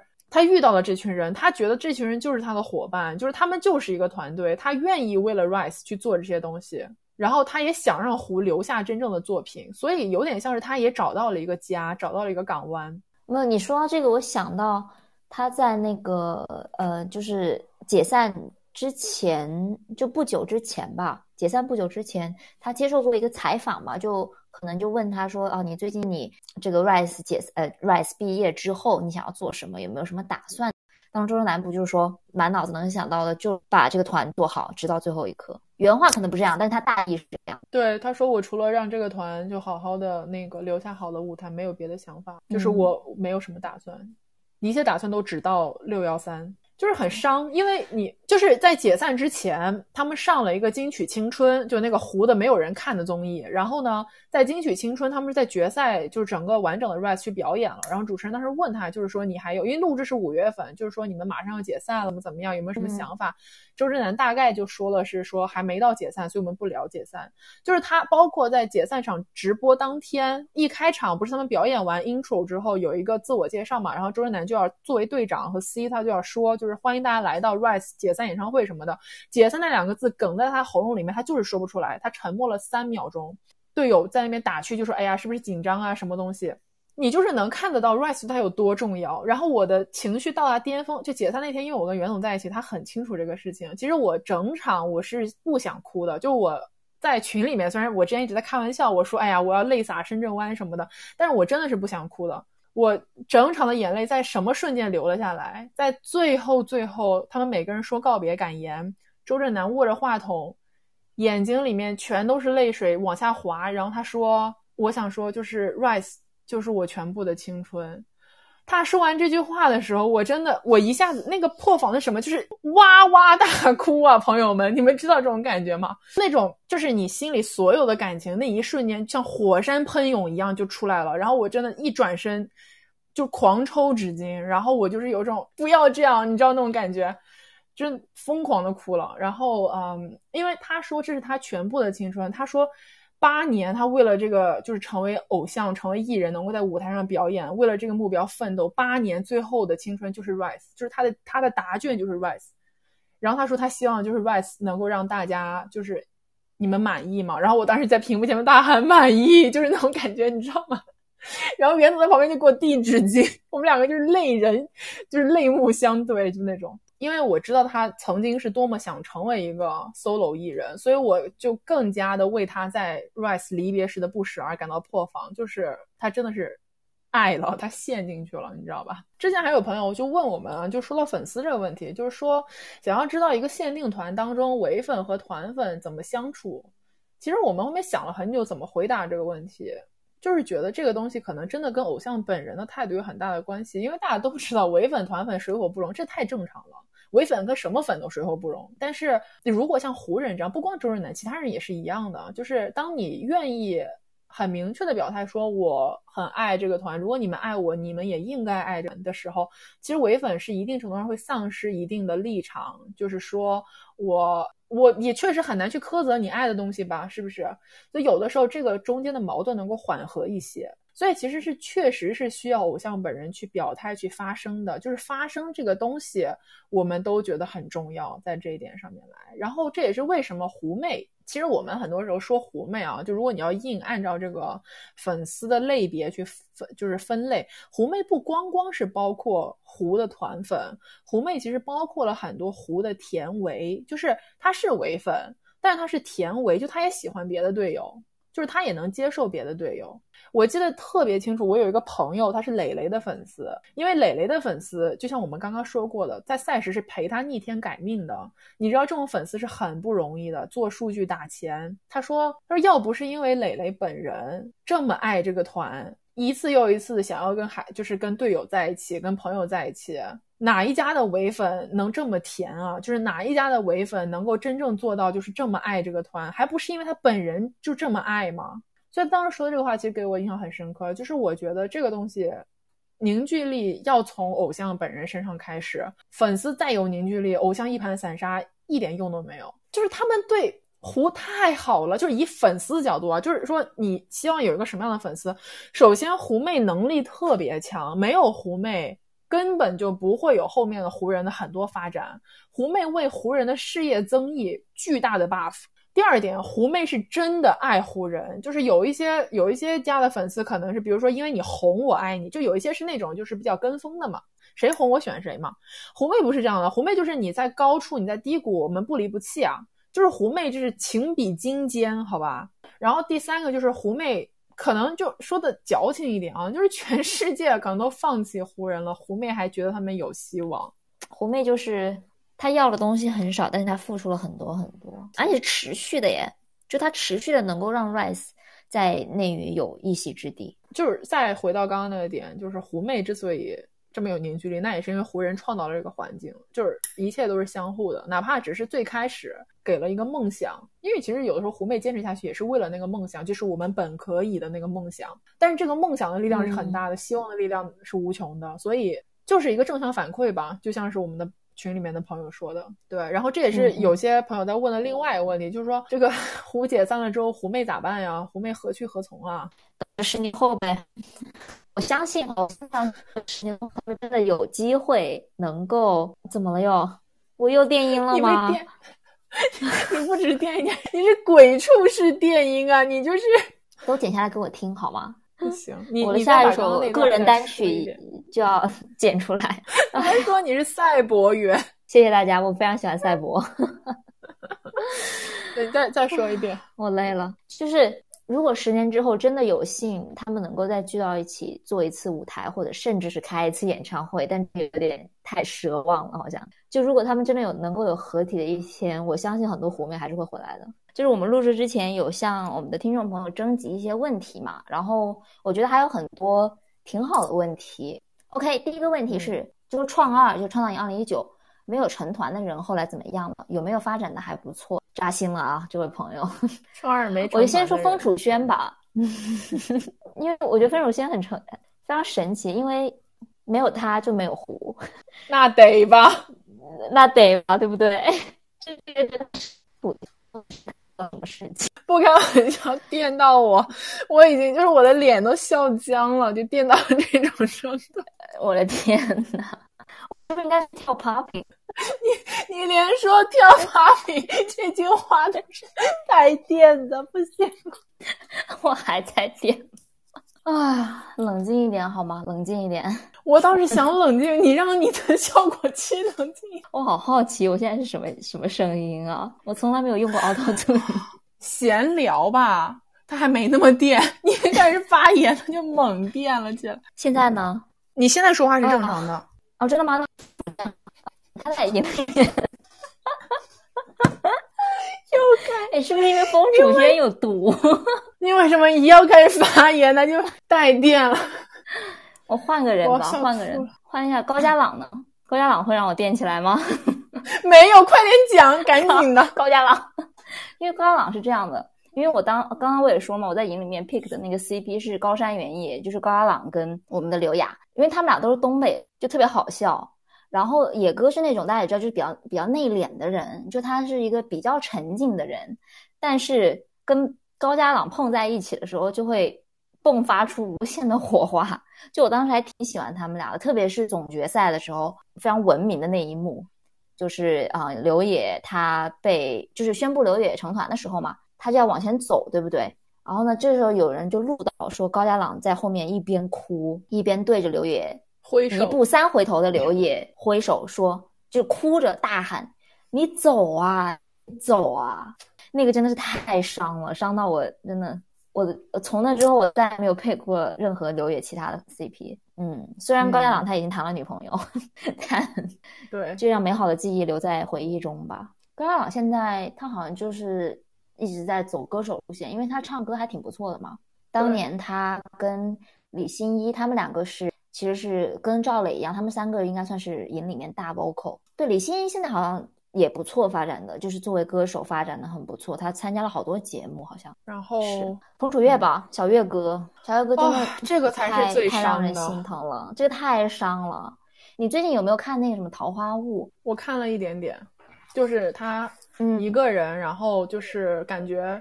不是特别能容嘛，然后的那个状态，我当时就觉得很心疼，因为哎，欢欢欢欢就是六进五，你说怎么就不能再多进一个呢？你说是不是？我真的是很难受，因为虽然六进五，我真的很为磊磊开心，因为我赛时机很 pick 他，但是我就是觉得特别难过，因为你就看到欢欢站在那个地方，然后送他弟弟一个又一个的去对面了，就是为什么是他留在了这边？而且重点是本身来创造营二零一九。是他先想来的，你就会觉得，哎呦，这真的造化弄人，你知道吗？然后完了之后。加上他又是以前有叉九这个身份嘛，他其实一直都没有就是完全的得到一个很好的发展。然后我这里特地给就是欢欢一个打歌吧，就因为他其实后面出过一首单曲叫他他，就是两个都是女字旁的他，这首歌真的非常好听，就是非常良心。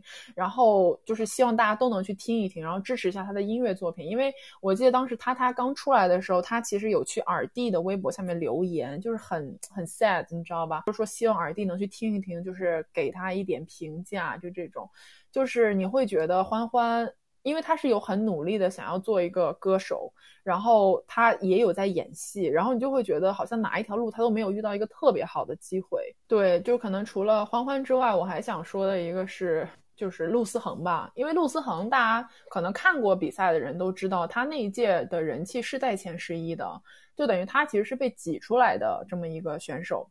然后陆腾当时卡位没有出道嘛，然后嗯，就他其实就是他自己也没有过去没出道这件事情。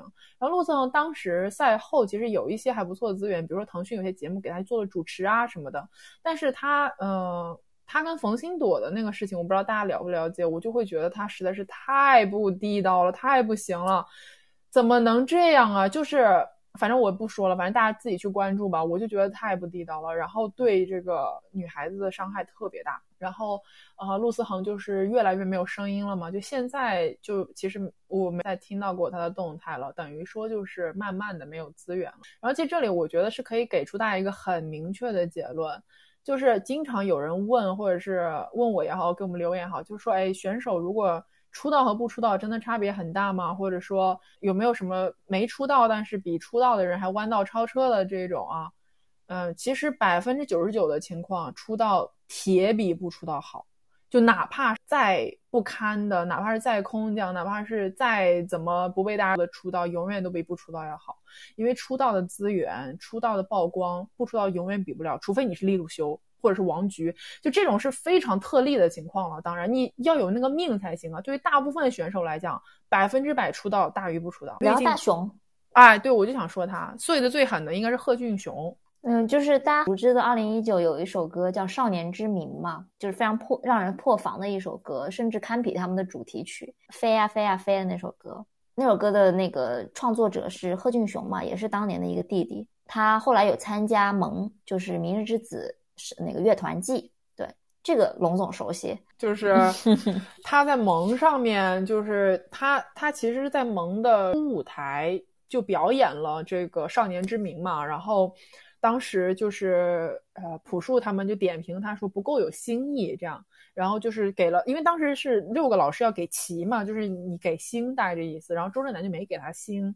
然后结果当时他们第一轮就是要选人，就是你要呃一对一要匹配了上，你才能进下一轮，不然你就被淘汰嘛。然后当时贺峻雄就主动说我不选了，然后我我退赛，就有点这种感觉。然后其实这个事情就已经做的不太不太好了，因为他退他做这个宣言的时候，他其实说的是说那我回去写我的原创吧，就是我。回去搞音乐吧，就是我不比了，就有点这种感觉，让人的体感就好像有点输不起。然后本身这个时候观感就够不好了，结果他在离场之前居然对着周震南说：“周震南，记住我的名字，我叫贺峻雄。”然后你当时就觉这个孩子是怎么想的呢？就是你有点这种搞不清楚他是怎么想的，你知道？完了之后，这还不是他第一次有这个类型的争议性事件，他其实最早让很多的呃有大岛滤镜的。莹妹就是当年二零一九的粉丝，就是心碎的是，当时胡刚出道就参加那个合唱吧三百，他在他们在那个节目里面其实表演了《少年之名》这首歌，因为这首歌对于整个当年的莹人来讲都是意义很大嘛。然后当时表演了之后，贺峻雄是在微博上面说，就类似于讲说这个歌版权是他的，就是说反正是指责了一下节目组吧，就是可能没有跟他沟通到位或者是怎么样。然后当时很多的莹妹就觉得他很多事情处理的不好。大概就是这样，所以你贺峻雄现在也没有声音了。我本来以为他会去参加那个青三，但是他好像也没去。下一个问题是说，这辈子还能看到中控首登的演唱会吗？当然能啊，点信心好不好？这辈子，这辈子很长哎。一定能看到。然后下一个话题是说，问我们从赛时到解散，对湖的看法和感受有什么变化历程？现在下头了吗？有，但是也没有。怎么说呢？这个话题其实对于很多人的看法，我们刚刚都说过了，包括对团和粉丝的一些想法。在这个过程中，两年其实我不是一直都在的，我是来来回回反复横跳了的，这个是真的。因为中间有过很多瞬间，是我真觉得就是哎搞不下去了，或者是哎没劲了这种，我就是会短暂的抽短暂的抽离过，但是最终我仍然会回来。这一个是因为湖人的原因，有一部分是因为我这些很好的湖妹的原因。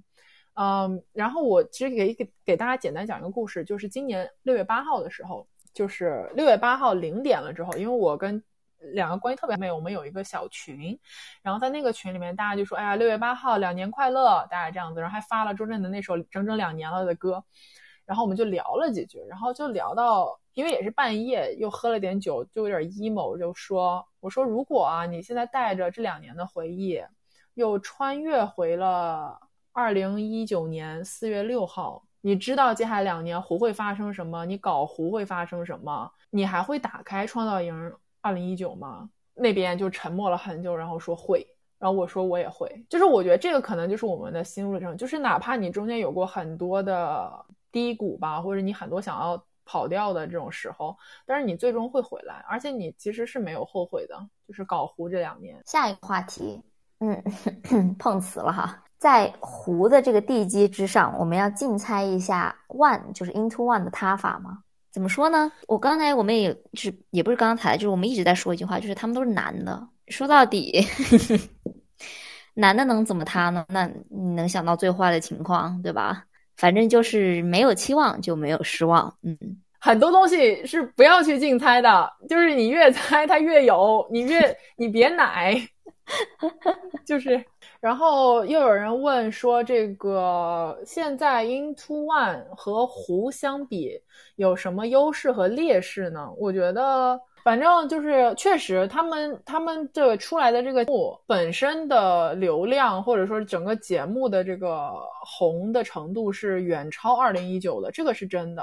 所以这个本身节目带来的关注度会更高，而且本身今年的话题度就更高呀，有国际友人，对不对？所以他们的资源确确实实比湖人要好，这个是实在话。湖人到现在就是到解散为止，从来没有过那种就是合体，真正是作为嘉宾合体去得请上快本呢。你想想，英突 e 一出道就有这个待遇了，这个资源比不了的。就是今年明显英突 e 更受这个商务认可，然后呃劣势我觉得也很明显吧，就是。我觉得主要是存在于，就是大家是不同的国际环境来的，本身现在就是在沟通交流上面，包括这个基本的，就是舞蹈水平啊、唱歌跳舞水平，每个人都参差不齐，就这个是需要一个很长的磨合时间。就我相信他们 OK，但是他们需要的时间很长。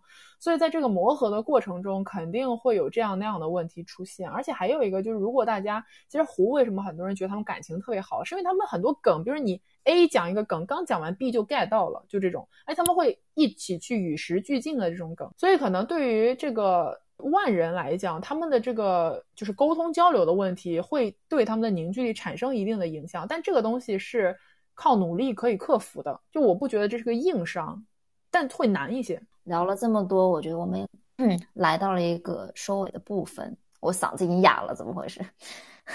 就是怎么样结尾呢？我觉得我们可以拿解散演唱会的结尾来作为我们这期节目的一个结尾。是解散演唱会，他们最终的时候，就是在他们每个人都说完自己的离别或者说毕业感言之后，他们不是一个一个的走向了一个巨大的由无数的小的灯光组成的一个大的圆形的像太阳一样的灯。就好像是一个一个人在走向一个光明的未来，然后他们站在那个灯下，对着观众或者说对着镜头吧，比出那个 R Y E 的手势。然后在这个时候，与此同时呢，嗯，Rise 这个巨大的灯牌像窗帘一样的缓缓的合上，慢慢遮住了他们每一个人的脸、他们的身体等等的。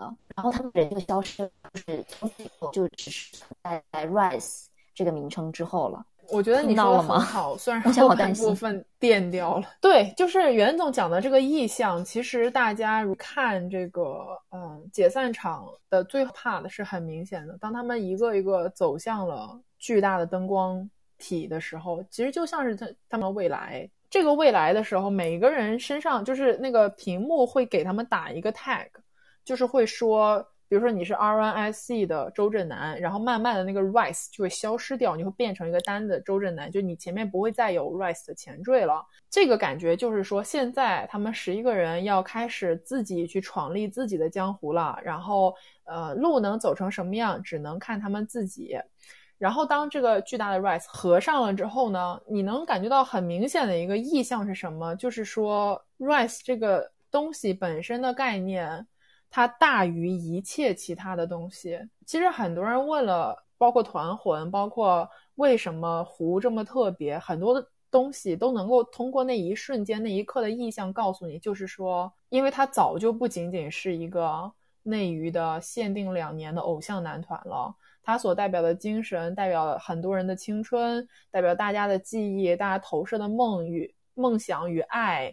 这些东西全部都缓缓的隐藏在了那个巨大的标签后面。然后你看到 R One SE 四个字的时候，你其实想到的不光是这十一个人，你想到的是你喜欢他们的那一段人生，他们带给你的那两年。所以其实我觉得这个意向就回答了很多。然后我们也觉得用这个意向去做一个结局是很合适的。没错，希望大家都能走花路吧。然后，Rise 这个意象就永远的留在清楚当中。如果用朱正南的话来讲，也希望我们今天长达四个小时的直播，虽然剪出来肯定没有这么长，都解答了大家的问题，或者说我们尽力去复盘一个完整的 Rise 给到大家。然后也希望是做到了这一点。然后，另外我们也是第一次直播嘛，就是有很多的问题啊，就我们也没有想到，比如说电音啊，包括卡顿啊，包括可能我们两个 聊的这个感觉，因为也是在尝试，所以如果就大家今天体验有这样那样的问题呢，也希望大家多多包涵。然后我们今后有机会也会开别的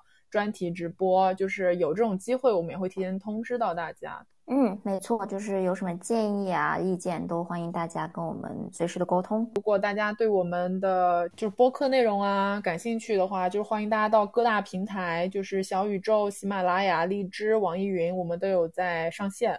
然后就是大家可以多多去订阅，然后点赞、评论，我们都会看的。拜拜，嗯，拜拜，嗯。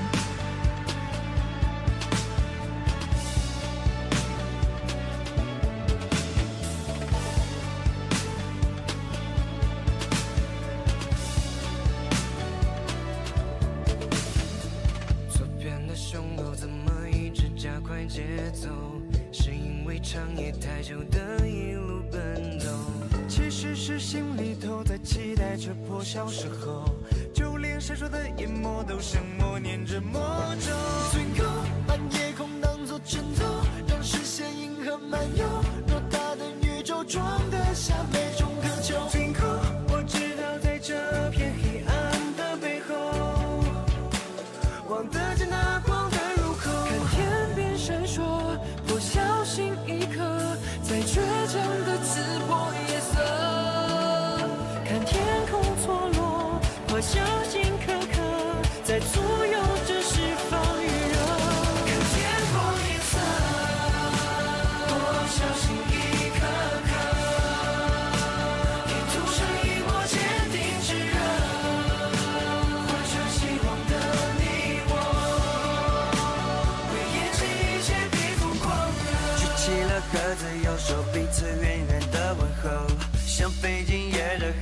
翅膀的生命是重庆白昼，我相信那破小时候，也是在焦急的等候。我们不会有白天停留，冲向尽头那光的街头。天边闪烁，不小心一刻，在倔强的刺破夜色。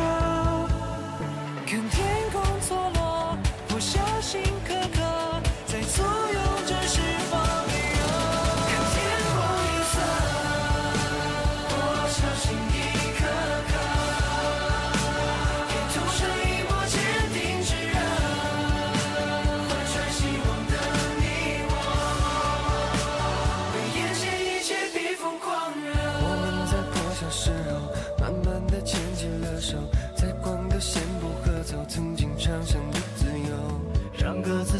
去拯救世界。